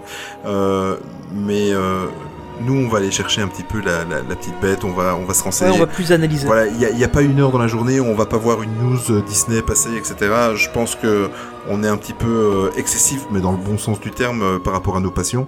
Euh, ma femme, elle, elle ne comprend pas que tous les jours, il faut que j'aille euh, checker sur les sites Disney, euh, etc., sur les réseaux sociaux. Euh, elle, elle est contente d'aller voir un film Disney, elle est contente d'aller dans un parc Disney. Euh, si on y allait tout- toutes les semaines, euh, elle serait la plus heureuse des, des, des, des, des femmes. ouais, mais- ouais, c'est ça, ouais, c'est la mais- même chose. et je pense que c'est ça, c'est qu'ils le prennent un petit peu plus. euh, ils sont vraiment entre les gros passionnés que nous sommes et euh, le grand public. Je pense ils sont vraiment à mi-chemin, donc euh, ils sont quand même émerveillés. Et nous, on est peut-être euh, comment On est peut-être plus difficile et peut-être plus sévère par rapport à- aux attentes qu'on a par rapport à Disney. Mhm. Ouais, c'est possible aussi, ouais. Tu vois Enfin, je trouve que ton témoignage ressemble fort à ce que je vis à la maison. Et parce que ma femme est sortie de la salle du cinéma, mais super enchantée, quoi. Super enchantée. Ouais, ouais, même chose. Enfin voilà, donc bon. Après, honnêtement, je pense qu'on peut, on peut doucement terminer euh, Mais cette partie-là. j'aimerais quand même, euh, je suis chiant avec mes musiques Disney, mais j'aimerais quand même Oui, c'est vrai, c'est vrai, tu as raison. la chanson euh, Spirit, Ouais. la nouvelle chanson de, de la euh, qui est en anglais interprétée par Beyoncé. Qu'est-ce qu'est-ce que t'en as pensé? Mm, Bof. en, en- fait, cette musique, pour, pour ceux qui... Elle, elle intervient euh, dans, au moment où euh, Simba revient pour euh, reconquérir son territoire. Et c'est une séquence qui est un petit peu longuette, je trouve. c'est tout le, le, road trip, on va dire, quand on les voit de revenir retour, de la jungle pour aller vers son territoire. Et ça se passe sur des dunes, comme ça on les voit traverser des dunes. Moi, j'ai sur le moment, j'ai pas trouvé ça top. Et après, en l'écoutant, euh, parce que j'écoute toute la journée aussi des BO, et euh, elle me plaît de plus en plus. Mais sur le moment, j'ai pas trouvé euh, son emplacement dans le film, en fait. Mais en fait, c'est une très bonne musique. Oui. Mais elle a rien à faire dans ce film. Cette scène-là, dans, dans le dessin animé, t'as des musiques euh, un peu plus à consonance africaine qui te font monter la pression parce que tu te rends compte que Simba il va aller se battre dans le combat final Exact. du film. Et là, on te passe un truc genre l'amour brille sur les étoiles bis. Enfin, et ça, ouais, ça. Enfin, en plus, la, la scène est longue. euh, On, on te fait inutilement revenir Nala à ce moment-là. Parce qu'au final, dans le dessin animé, elle était pas là pour, la, pour partir en courant. Et ça posait pas de problème. euh, pff, ouais, je- enfin. Encore une fois, hein, je suis pas. Enfin, je- je- en m'écoutant comme ça, j'ai l'impression que je critique le film à mort, mais le film m'a pas déplu, hein, euh, vraiment. Mais euh, ouais, c'est inutile, quoi. Enfin, quitte à faire du copier-coller, faites du copier-coller et puis vous emmerdez pas, quoi. Ouais, c'est vrai. Après, oui, c'est sympa, t'as pris Beyoncé qui a fait une, euh, une chanson, elle va probablement bien marcher, euh, probablement des dizaines de milliers, de 2 millions d'écoutes sur Spotify, Hmm. mais euh, pff, voilà quoi, enfin, euh, ok, oui, t'as mis une chanson avec Beyoncé dans Le Roi Lion, mais c'était pas indispensable, t'aurais repris,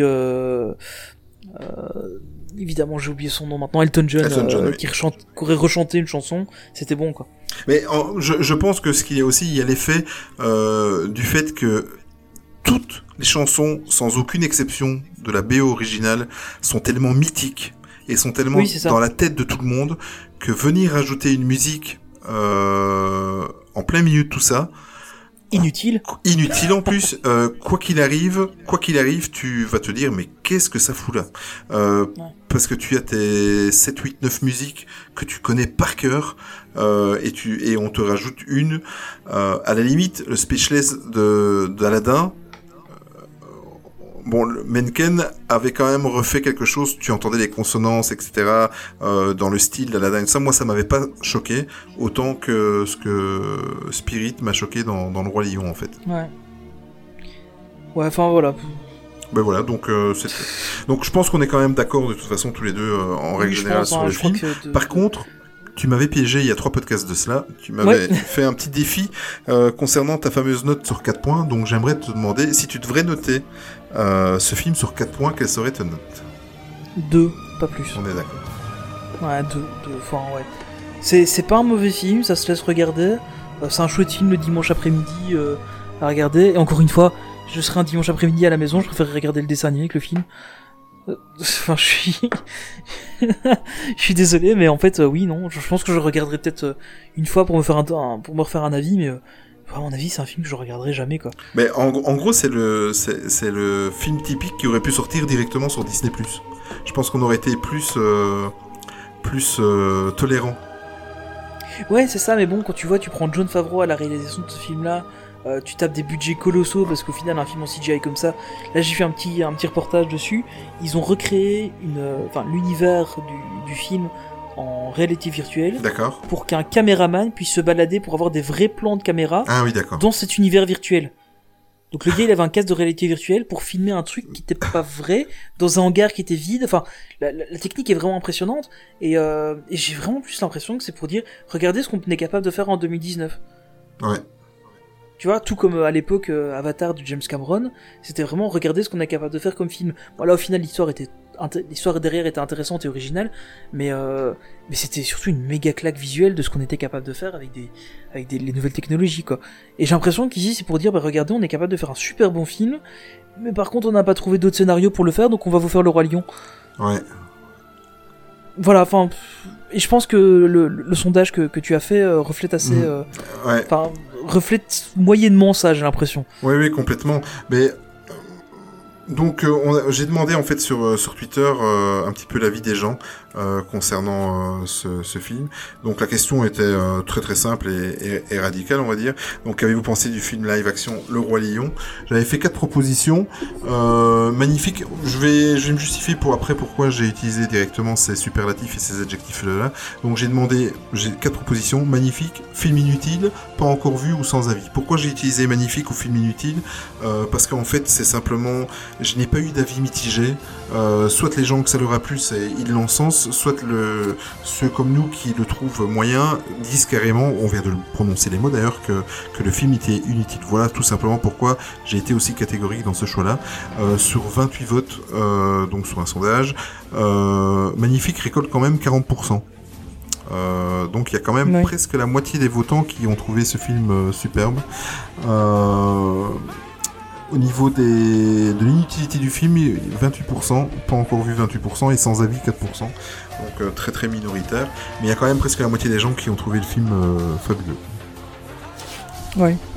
On a eu aussi, Bon. deux, ré- on a eu aussi deux, deux réactions. Euh, toujours notre fidèle euh, Esnis, qui trouve que vu les changements dans l'histoire proche du zéro, euh, le film n'a pour seul intérêt que quelques prouesses techniques qui n'a d'intérêt que de voir des animaux se comporter comme, trois petits points, des animaux. Comme ça, je reprends exactement son message. Et il a eu l'occasion de le voir euh, au format IMAX, et pour lui, euh, même ça, c'était inutile pour sa part. Ah, non, ça n'avait aucun intérêt. J'ai hésité à aller le voir en IMAX, hein, mais. euh, Ouais. Enfin, j'y allais déjà, honnêtement, j'allais le voir au ciné, mais euh, plus parce que ma, ma compagne voulait y aller. Et euh, je lui dis, ouais, je vais pas aller payer la salle IMAX pour ça, quoi. Et Voilà. honnêtement, je suis content de pas l'avoir fait. Ouais. Ben, je comprends. Moi, j'ai vu en normal, mais euh, je, je te comprends. J'aurais hésité Ouais. aussi. On a un nouvel intervenant, et d'ailleurs, on lui fait un petit coucou. Euh, euh, je vais essayer de bien prononcer son pseudo, son, son pseudo Twitter, c'est Stifler, donc S-T-W-I. Fleur, F-L-E-R, Stifler, j'arrive pas à le prononcer. Euh, il trouve que le film est bien, mais il n'a pas retrouvé du tout euh, la magie du dessin animé, donc en gros, euh, c'est un petit peu notre avis. Euh, cela manquait beaucoup d'émotion car les personnages sont trop réalistes, voire quasi inexpressifs.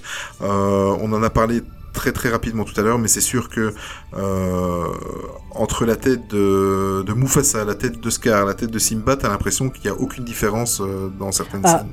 Euh, je vais être honnête avec toi, le combat final, Oui, je savais pas qui était qui. Hein. voilà, oui, mais tu as raison. Il y a À vrai. part Timon et Pumba, euh, le reste, euh, Et- c'est des lions, quoi. Ils l'ont fait tellement réaliste que t'as l'impression de regarder un documentaire animalier en fait. Tu enlèves la voix et les ça. chansons, c'est un documentaire animalier. Ouais, c'est pas faux. Mais c'est vrai, hein. Euh, Ouais. Voilà, donc ça c'était pour l'avis de nos deux auditeurs. Mais on va terminer là. je sais pas si t'es d'accord, Tony. Bah oui, écoute, euh, moi j'ai plus trop. Enfin, j'ai pas grand chose à dire sur ce film Ouais. au final. En plus, on arrive tout doucement vers les deux heures du podcast. Effectivement, ouais.